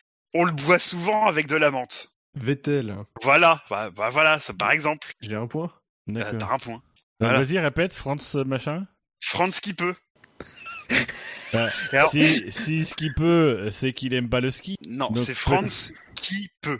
Ah, Franz qui peut, d'accord. Franz Weekend un ac- Non. Franz Weekend Putain, mais c'est hallucinant quoi. Bah, euh, En fait, ton exemple était bien plus clair que ta proposition. hein. Ah oui. bah oui, bah on a on a monté un peu le niveau. Bon, on reviendra. on, revient- on reviendra plus tard là-dessus, ou alors il sera mis en rouge et, et je, et je pourrai le recycler pour une prochaine émission. Et ça, c'est bien. Euh, on en fera vite le tour. Montoya. On en fera vite le tour. Bah non, Euh, Mais ce que je comprends pas, c'est. euh, T'habites Ah voilà, putain, il y en a un qui a compris sur le chat. Il y a Nico Neko, il a compris. Franz qui peut. Toscane. C'est quand même pas compliqué, bordel Ah, putain, d'accord. nous, on Toscane, oh. Ouais, mais alors c'est pas quand même tout à fait pareil que l'exemple qu'il nous a donné là. hein. Ah, c'est un exemple. Ah bah oui, non mais d'accord, mais c'est-à-dire que tu donnes un exemple qui n'a rien à voir dans la construction et tout avec ce que les propositions, c'est pas simple quand même quoi. Refais-nous l'exemple pour voir. Euh, L'exemple, c'était, euh, on le boit souvent avec de la menthe. Ah Ouais, mais c'est- franchement, enfin moi pour moi ça n'a rien à voir. Là c'est c'est un truc logique et là tu nous as demandé en gros de faire une euh, euh, oui oui enfin non non mais c'est pas pareil. hein. Mais bah, c'est un jeu de mots pourri, putain. C'est ce que Oui j'ai mais d'accord mais c'est pas oui mais c'est pas pareil quoi. Ah oui, forcément, c'est pas pareil parce que je vais pas vous faire 13 fois on le boit souvent avec de la menthe, sinon on va se Bah faire oui, chier. mais alors du coup, fallait pas nous donner un exemple. Parce que du coup, ça nous a, euh, ça nous a enduit d'erreur. J'aime bien Euh, procédé. Un point pour le chat, un point pour. Donc, question 2. On en fera vite le tour. Celui-là, il est dur. Celui-là, je veux bien. J'aurais essayé ta bite. Non, toujours pas. C'est- C'est c'est un jeu de mots lié à la langue? Faut traduire? Non, non, non, non. Il y a plus trop de jeux de, Franck mots avec. C'est Franck Non. On fera vite le tour de Franck Non, non. Du coup, ça aurait été. De la victoire de Ricciardo au Quintet Plus Non. On fera vite le tour Non, non. Est-ce qu'on peut marquer des points négatifs et avancer La valeur enlevée, la fameuse valeur enlevée. C'est là qu'il faut, faut s'en servir. hein. Alors sur le chat, on nous a proposé Scott Speed, c'est pas ça. Le second tracé de Bahreïn, c'est pas ça. On nous a proposé Juliette. Ok, pourquoi pas, mais non. Mais en fait, chers auditeurs, il y a des jeux, c'est des jeux de mots, donc euh, il n'y a pas de jeu de mots avec vos propositions. On en fait vite le tour. On en fera vite le tour. Le futur est important. Oui. Euh, oui, il Le- vous aide beaucoup normalement. Le vite est important? Euh, non. Mais ils peuvent vous aider quand même. Enfin, en fait, j'en sais rien. Non, je veux pas dire une connerie. Ou- oublie le vite, on s'en bat les couilles. On en fera le tour. On en fera le tour, ouais. T'es sûr que c'est pas ta vie? Non. Enfin, euh, si, je suis sûr du coup. T'es sûr que t'as pas conçu ce jeu avec tes. Non. Il y a débat. Euh, Enfin, peut-être sexe en main, ça, je ne sais pas, mais euh, je m'en rappelle plus. Mais D'horloge? Le tour de l'horloge? Non, Le 24 heures du Mans? Non, Macron d'émission. Les gilets jaunes. non, non. Non, mais ça a un rapport avec le. T'es décédé, Fab? Oh, un peu, oui. Je pense que euh, intérieurement, il y a quelque chose comme ça, oui. On est tellement content en fait d'avoir fini l'émission. Euh, Ah, Nico Nego qui vote pour la bite de Scani. Alors je, je sais pas si elle s'est présentée dernièrement, mais apparemment il vote pour elle.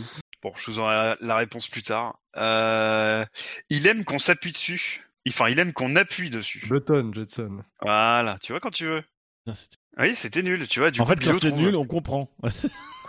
La version sport a une balle de tennis sur l'attache remorque. on peut revenir, à- on en fera le tour. Alpine? On fera le tour de l'Alpine? D'Alpine. Non. non. C'est dommage, c'était bien. Redis euh, la tâche remorque là. La version sport a une balle de tennis sur l'attache remorque. Une Ferrari? Non. C'est une voiture? Oui. C'est tangible Enfin, euh, oui. La safety car? Non. La Mercedes La Racing Non. Point La Mercedes Non. Rose La Non. McLaren Red Bull, Non. AlphaTauri. J'ai Tu oublié cherches un, si tu- on, cherche, on cherche un pilote, en fait. Ah, on cherche un pilote. Hamilton Un pilote en activité? Mais non. Mais non. Bottas Mais non. Mais putain, mais vous êtes cons, vous essayez de réfléchir. Ah, Grosjean. arrêtez, arrêtez, arrêtez. Taisez-vous Norris Ah là, putain, mais vous êtes nuls, mais vous, ne- vous ne méritez Attends, pas attends, ce jeu. Celui-là, je sens que je suis pas loin. Ah, Ah. Attends, tu peux répéter?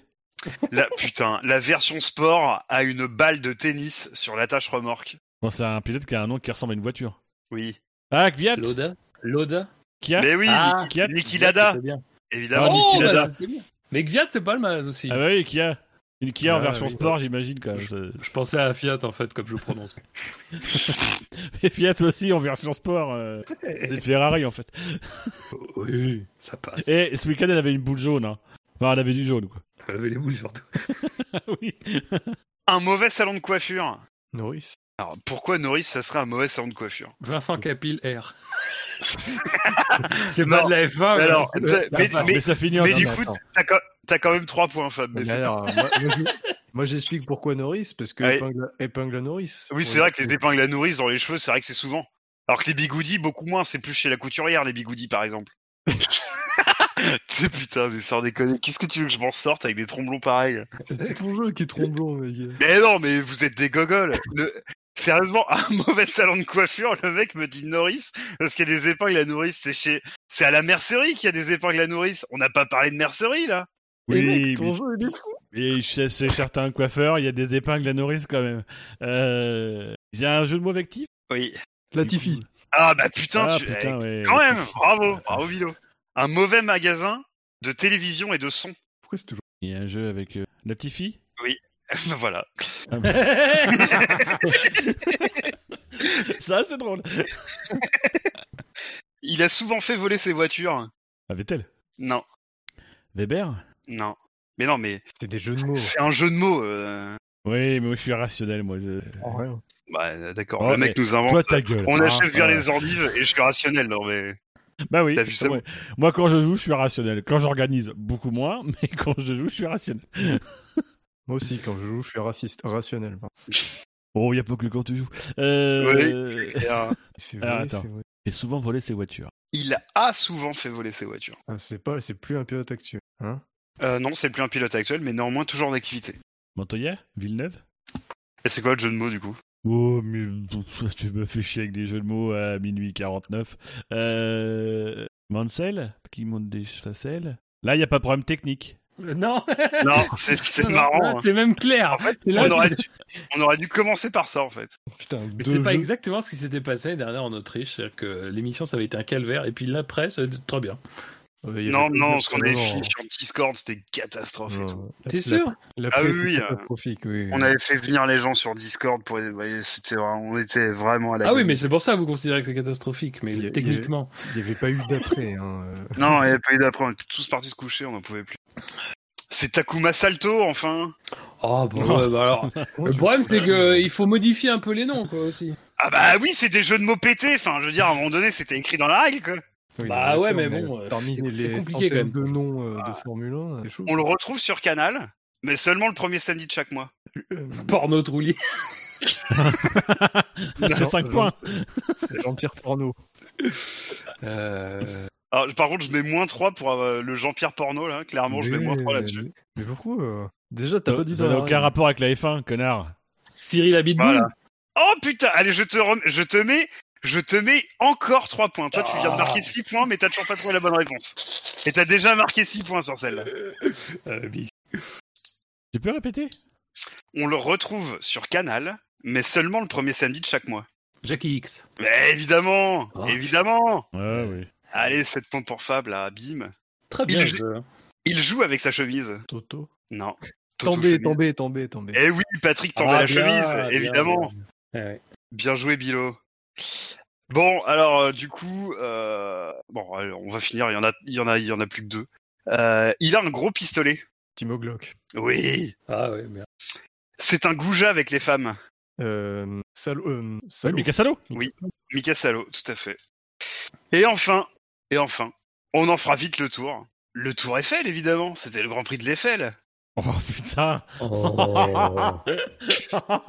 Oh là, putain Oh non Ah, C'était quand même super simple. Elle est Bah on- nous, on cherche des personnes, donc. Euh, euh, ça- Et enfin, Ah oui. vraiment, Ah, enfin, enfin. enfin. et en Tout à re, l'heure- enfin. Tout à l'heure, il nous en dit deux déjà, il y en a trois qui sont passés. il est tout en finesse. euh, Adrien Sutil. Adrien Sutil, évidemment. Et- Et c'est une écrasante victoire de Fab avec Bien 12 sûr. points. Bah, 3 points pour Bilo et 1 point lamentable pour Dino. que oui, oui. euh, Je t'ai trouvé 5 fois. Eh oui. Oui, mais t'as eu moins 3 avec euh, Jean-Pierre Porno. Donc, Mais euh, euh, tu regarde, combien, t'as- combien il a eu Bilo là au total? Au total, il a 1, 2, 3, il a 6 points positifs et 3 points négatifs. Ouais, donc de toute façon, tu pouvais pas m'atteindre. Pas de regret. Oui, mais Scani te donne 3 points euh, pas mérités. Oh, je trouve que si. J'ai fait un gros effort. Mais sinon, ton jeu, c'est Voilà. Sinon, le jeu, eh ben, il est fini. Ah, putain. d'accord. Voilà, voilà, voilà. Je suis très content que l'enregistrement est tenu, tu vois. Euh, Excusez-nous, chers auditeurs, on s'attendait pas. Écoute, franchement, j'étais pas convaincu au début, mais la fin m'a vraiment. euh, Ah bah oui, monsieur gagne, donc forcément, voilà. Excellent jeu. Excellent jeu. hein. Oh là là. On n'était pas convaincus au début, mais la fin nous a vaincus. Et ce qui est bien, c'est qu'en plus, quand tu trouves pas la bonne réponse, tu as le droit d'en faire plusieurs pour gagner plusieurs fois des points. Ça, c'est oui. très bien. Mais oui C'est des c'est génial. hein. C'est génial. Non mais ce mec en Ah, 2012 oui, euh. était prêt à abandonner la Formule 1 et depuis la Formule 1 c'est le plus grand sport de tous les temps, etc. Mais normal, monsieur gagne. Euh, voilà. Ah, vite. C'est un scandale. Quand je pense que j'avais dit quand je pense que j'avais dit qu'Hamilton était en pré-retraite quand il est chez Mercedes. c'est une sacrée pré-retraite, hein, c'est c'est occupé.